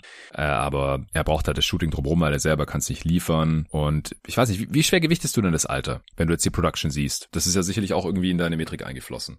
Ja, die, die Metrik hat das eigentlich nicht besonders hoch gewichtet. Ich denke, das, ja, das ist jetzt wahrscheinlich eine wischiwaschi-Antwort, die du wahrscheinlich nicht gewünscht hast. Ich denke, es ist von Spielertyp und zu Spielertyp anders und auch von zu Position zu Position anders. In dem Fall, ja, ist es leider halt genau das Typische, was man erwarten würde von Leuten, die halt älter sind. Das halt, ja, okay, klar, dann, dann ist er einfach stärker, dann kann er sich einfach besser durchsetzen, dann hat er einfach besseren Touch am, am, am Korb etc. Also das ist genau das, was man erwarten würde, dass es mit dem Alter besser wird. Insofern ist es wahrscheinlich ein Gegenargument gegen, gegen sein hohes Alter, denke ich schon. Ich kann mich jetzt auch nicht an so viele Spiele erinnern, die ähm, am College offensiv in dem Alter richtig toll waren und es dann auch gut übertragen konnten, kann ich mir jetzt kaum, kaum dran erinnern, ehrlich gesagt.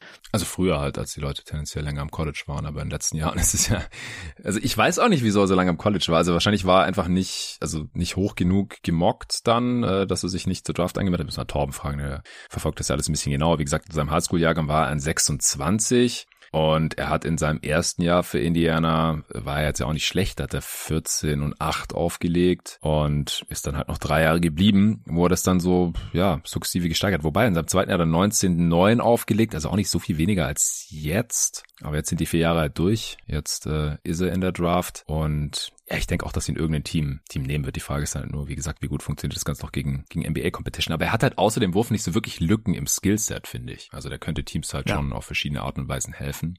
Und da bin ich mir halt auch sicherer als jetzt bei Noah Clowney, weil wenn der Dreier nicht fällt, dann wie gesagt, ich weiß nicht so genau, was er macht, allem wenn er nicht switchbar ist. Bei Derrick Lively weiß ich auch ja, nicht so genau.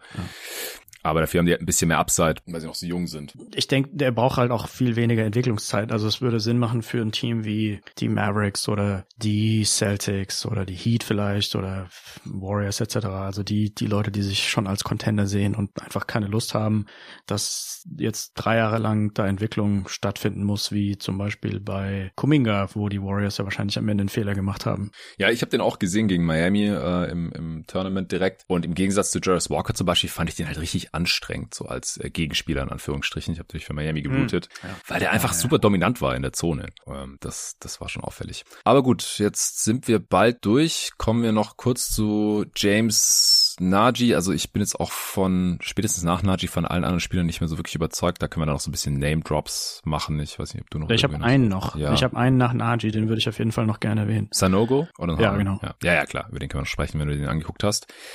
Erstmal James Nagy, oder findest du Sanogo auch besser als Nagy? Ich finde Sanogo, ich finde Sanogo viel besser. Ich habe Sanogo auf vier von der ganzen Liste. Wow, okay. Ja, ja. Krass, das sagst du also, jetzt.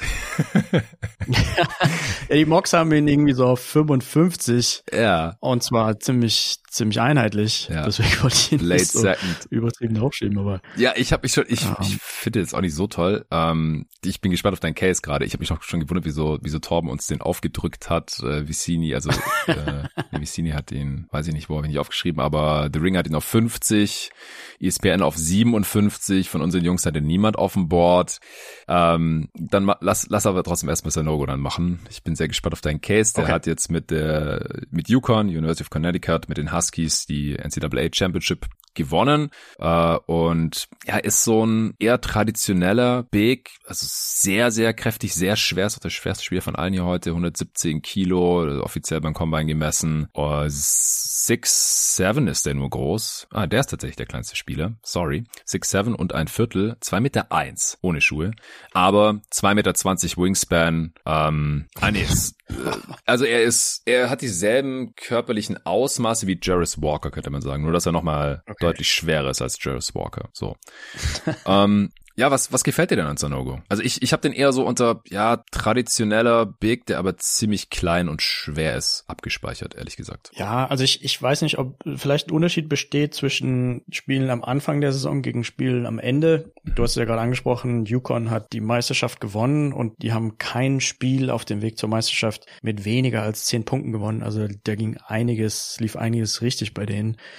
Und ich fand Sanogo war ein großer Teil davon. Ich, mir ist klar, dass er nie stretchen können wird. Und das ist natürlich äh, ein Minus und dass er auch nicht besonders groß ist aber ich fand sein Impact und sein Level an Intensität, was dann zum Impact geführt hat, fand ich einfach überragend. Also es war, Yukon anzuschauen war, war echt eine Sache. Die waren so flink auf den Beinen, die Team Defense hat so gut funktioniert und so gut zusammengespielt und wenn, und das hat er auch gut gemacht, also wenn gesehen wurde, dass ein Mitspieler off the dribble geschlagen wurde, dann kam sofort die Help Defense und er hat, er wiegt zwar extrem viel, aber er hat diese, diese Draymond Green Geschwindigkeit und Fokus immer zu erkennen, also vielleicht nicht ganz Draymond Green Level, aber es geht schon stark in die Richtung, dass er genau erkennen muss, okay, ich muss jetzt hier rüber rennen, um zu helfen. Und er, er realisiert es dann auch innerhalb von einer Viertelsekunde und ist dann da und kommt irgendwie rüber und, und entweder blockt er dann oder hat einen guten Contest und er, er ist einfach immer Also das hat mich auch an die NBA Playoff Runs erinnert. Er ist, er ist immer am, am Be in Bewegung. Es ist immer irgendwo, stellt er da einen Block oder er boxt hier aus oder er muss hier aushelfen etc. Also es ist einfach dieser Fokus, dieser Championship-Typ Fokus, den man braucht, um Titel zu gewinnen. Den, das hat er mir auf jeden Fall gezeigt, dass er den hat. Ähm, und das reicht mir, um ihn in der ersten Runde zu nehmen, denke ich. Und ich denke, er würde, es gibt wahrscheinlich nicht viele Teams, wo er besonders toll hinpassen würde. Sorry? Ich habe nur gesagt, wow, in der ersten Runde. Ja. Ja, ja. Also ich, ich würde ihn zum Beispiel perfekt sehen, tatsächlich bei den Warriors. Also so eine, so eine Mannschaft, die extrem Fokus hat und extrem Fokus braucht von allen Beteiligten und wo einfach immer Bewegung drin steckt und wo man, ja, wo es, wo es auch um Titel dann geht. Und also äh, äh, ich denke, wenn er zu Charlotte geht oder auch nur zu den Mavericks, wo vielleicht zwei von fünf Spielern die Intensität mitbringen, dann macht das irgendwie keinen Sinn, weil es dann auch so ein bisschen auseinanderfällt, wenn das nicht alle mitmachen. Aber wenn, wenn alle mitmachen, dann, dann ist er dafür genau der richtige Typ, meiner Meinung nach. Und ja, also die anderen Sachen, ähm, äh, ob, ob das in der NBA so gut funktioniert, er schafft halt im College sehr gut sein, sein Gewicht einzusetzen und zielt dann die Opponent, also dass er die, die, die Wunschposition in der Offense ziemlich leicht erreicht, dass er halt direkt am Korb dann den Ball bekommen kann und den halt reinmacht. Er hat relativ gute Hände, ähm, dass er halt den Ball irgendwie zu sich selber tippen kann, etc. Aber ja, also ich, ich finde, er hat einen hohen Basketball-IQ und wie gesagt, also dieses Level an Fokus und Intensität ist das, was mich eigentlich ihn so weit oben draften lassen würde. Okay, okay, sehr interessant. Ja, zu den Heat würde er vielleicht auch gut reinpassen. Ein besserer Backup ja, als, genau, als ja, Cody ja. Zeller. Der übrigens an vier gedraftet wurde. Ist noch schon zehn Jahre her. Ja, okay. Äh, Finde ich nicht schlecht, dein Case. Sanogo ist seit auch drei Jahre im College gewesen, also schon, schon älter, 21,3 Jahre alt. Wird er sein, war jetzt ziemlich produktiv in seinem dritten Jahr, 17 Punkte, 8 Rebounds, äh, knapp ein Block, einen guten Assist pro Spiel. Er hat ja schon ein paar Dreier genommen und die auch ganz gut getroffen. 19 von 52. Jetzt erst im dritten Jahr damit angefangen. In den beiden ersten Jahren hat er zusammen einen Dreier genommen, den nicht getroffen. Und jetzt halt 37 Prozent bei ja, drei auf 100 Possessions. Also super low volume. Er wurde da auch immer komplett stehen gelassen. Aber konnte dann immer wieder auch mal reinnageln, auch im, im Tournament bei den Games, die ich gesehen habe. Ja, ich, ich, ich kann es schon irgendwie sehen, dein Case. Aber ja, wenn man halt so einen Backup-Big draftet, dann, wie gesagt, also allerfrühestens late first, irgendwann in der zweiten, wenn einem dann Sanogo von den ganzen Optionen, die man hier jetzt hat, am besten gefällt, dann, dann kann ich schon irgendwie sehen. Also gerade bei den Warriors würde er reinpassen mit äh, relativ kleiner Big, aber, aber lange Arme und dann die Intensität. Ähm, das, das würde irgendwie zu Looney und auch Draymond Green irgendwie passen. Ja, ja also ich denke, es ist sehr speziell. Also Warriors, Miami, Celtics, ähm, es sind wahrscheinlich nur eine Handvoll Teams, wo er richtig Sinn machen würde. Und bei vielen anderen Teams verschwindet er wahrscheinlich stark im Hintergrund und man wundert sich, ähm, wer das überhaupt ist und warum er so wenig Spielzeit bekommt. Aber ja, also die, die Teams, die ihn gebrauchen können, die können ihn richtig gut gebrauchen, meiner Meinung nach. Und dann hat er auch tatsächlich positiven Playoff Impact, was ich von vielen anderen auf der Liste halt eben nicht, bin ich nicht überzeugt von. Ja, äh, Stichwort nicht überzeugt, James Nagy. äh, er spielt für Barcelona in der ACB, also in der ersten spanischen Liga, zweitbeste Basketballliga der Welt, äh, stammt aus Nigeria, ist auch einer der jüngeren Spieler jetzt hier in der Draft, wird im August erst 19 werden, ist äh, 6'10 groß, also 2,8 Meter, 7'7 Wingspan, 2,31 Meter, also auch eine der längeren Wingspans hier. 225 Pfund, solides Gewicht, 102 Kilo, das ist alles aber auch inoffiziell, denn auch er hat sich bei der, beim Combine nicht vermessen lassen. Er hat eine relativ kleine Rolle für Barcelona jetzt gespielt, fünf Punkte, drei Rebounds im Schnitt. Äh, ansonsten ist da statistisch auf jeden Fall noch auffällig fünf Prozent Block Rate. Er hat fast 80 Prozent am Ring getroffen, aber nur 44 Prozent seiner Freiwürfe. Also ich finde, die drei Statistiken sind schon relativ aussagekräftig, was für ein Spielertyp er ist. Äh, für einen 18-Jährigen hat auf jeden Fall einen sehr, sehr krassen Body. Äh, ich, das erinnert mich ein bisschen an Jalen Duran, der auch schon so einen heftigen Körper als 17-Jähriger hatte, sehr athletisch defensiv äh, auch, auch versatil, kann den Ring beschützen, kann springen, also extrem explosiv. Das kann so ein Vertical Spacer sein, Lob Threat mit einem relativ großen Catch Radius. Äh, wie gesagt, ein guter Finisher. Äh, auch, auch geduldig, wenn er so den, den Ball fängt und macht man da noch einen Fake und legt den dann erst rein. Gut Offensiv-Rebounder auch. Aber ich denke, darauf wirst du dann gleich auch zu sprechen kommen. Offensiv ist halt abseits des Rings echt nicht so viel los. Touch sieht nicht gut aus und 44% Freiwurfquote bei, bei sehr kleiner Sample Size. Also wie gesagt, die Rolle war klein bei Barcelona. Das ist ähm, auch eine deutlich geringere Sample Size als bei Bambi oder so. Und ähm, ansonsten hat er halt auch mehr als doppelt so viele Fouls als Blocks. Also auch wenn er ein guter Shotblocker ist, macht er halt auch viele Fouls, verteidigt er oft unsauber. Auch am, gerade am Perimeter muss er dann oft foulen. Ähm, was, was gefällt dir nicht an, an James Nagy? Wieso siehst du ihn so negativ? Ja, wenn ich ihn anschaue, habe ich den, das Gefühl, was ähm, beim Draft mal über Bruno Caboclo gesagt wurde. He's two years away from being two years away. Also ich habe den Eindruck, dass er einfach, also ich, ich war enttäuscht, ist jetzt auch wieder komisch ausgedrückt, ich war enttäuscht zu sehen, dass er schon seit, ich glaube mittlerweile acht Jahren oder so Basketball spielt, weil ich hätte ihm das mangelnde Skillset irgendwie abgekauft und da Hoffnung gehabt, wenn, wenn man mir gesagt hätte, er spielt seit zwei Jahren Basketball, aber er spielt wie gesagt schon länger und es wirkt alles für mich ja, als wäre da eigentlich kein Basketball-Talent und Basketball-IQ. Also außer der, klar, der Körper ist für Basketball gemacht, er hat halt eine super Frame und ist groß, aber er hat im Grunde genommen keine Basketball-Skills, außer dass er halt den Ball reinstopfen kann, wenn man ihn direkt am Korb gibt. Hm. Ähm, alle Moves, die ich gesehen habe, waren in irgendeiner Form Travel, also entweder am Anfang vom Move ein Travel oder am Ende oder beides. Ähm, dieses geduldig beim Hochgehen, das ist für mich leider, habe ich das eher so interpretiert oft, dass er, dass sein Kopf zu langsam arbeitet und er eigentlich früher gern hochgehen würde, aber er sich quasi erst mental sammeln muss. Mhm. Ähm, oder dass seine Hände so schlecht sind und, und er den Ball erstmal so ein bisschen kurz verliert. Also das ist auch so eine Sache, dass er den, den manchmal versucht er einen Fastbreak vielleicht zu laufen und verdribbelt sich dann und kriegt den Ball wieder und verdribbelt sich dann aber sofort nochmal. Ja, dribbeln kann er nicht gut. Nee. Und was mich enttäuscht hat eigentlich am ehesten, also ich, ich hätte ihn mir vorstellen können als, als so eine Art Bismack Biombo, der ja auch offensiv keine Rolle spielt. und eben in der Defense eine der höchsten Blockraten der NBA manchmal mitgebracht ja. hat. Aber dazu sind seine Reaktionszeiten in der Help Defense teilweise zu langsam gewesen. Also da ähm, oder hat sich zu behäbig gewirkt. Also offensiv bin ich eigentlich sicher, dass, dass es mit ihm extrem schwer wird und defensiv, ähm, jetzt habe ich gerade ein Déjà-vu, aber defensiv habe ich auch, auch den Eindruck, dass er ähm, ja sich einfach zu die die Plays nicht schon vorher sich in, in seinem Kopf abspielen sieht, um zu wissen, okay, jetzt kommt der Pass und dann müsste ich mich eigentlich schon dahin bewegen, um den Block kriegen zu können. Die die Vorhersagen funktionieren nicht so toll und die Reaktionszeiten sind nicht so gut und dementsprechend werden dann viele Rim Protection Opportunities liegen gelassen. Ja, also du meinst, dass er in erster Linie aufgrund seiner körperlichen Voraussetzungen ziemlich viele Würfe blockt und, und nicht, weil er jetzt irgendwie gute Anticipation hat oder so. Ja, ja, hm. ja, ja, auf jeden Fall.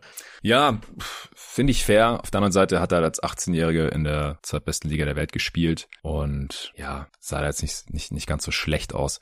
Also ich kann mir schon vorstellen, dass es vielleicht Richtung Clint Capella gehen könnte. Ich finde die Stärken und Schwächen da schon relativ vergleichbar, aber das ist wahrscheinlich dann auch schon eher, eher der Best Case. Also ja, ich, ich würde jetzt auch nicht zu sehr dagegen gehen, ehrlich gesagt, gegen deinen Case. Er hat es auch auf keins der Boards von unseren Jungs geschafft und wird ansonsten auch so Ende erste, Anfang zweite Runde gerankt.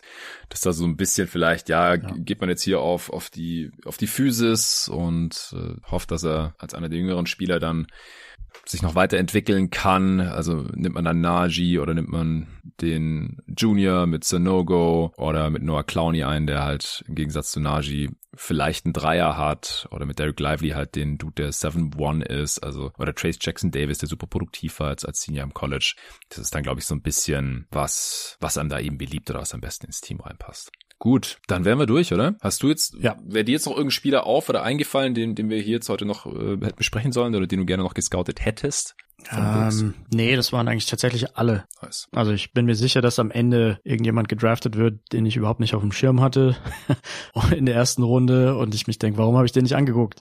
Ähm, aber hm ja, so passiert's halt jedes Jahr. Also ich, ich sehe auf den, auf den Big Boards eigentlich auch sonst niemanden. Es gibt noch einen Zvonimir Ivisic, mhm. ähm, der interessant sein könnte, jetzt wo Jokic ähm, den NBA-Titel gewonnen hat vielleicht. Auf 47 ist er gemockt bei Tankathon.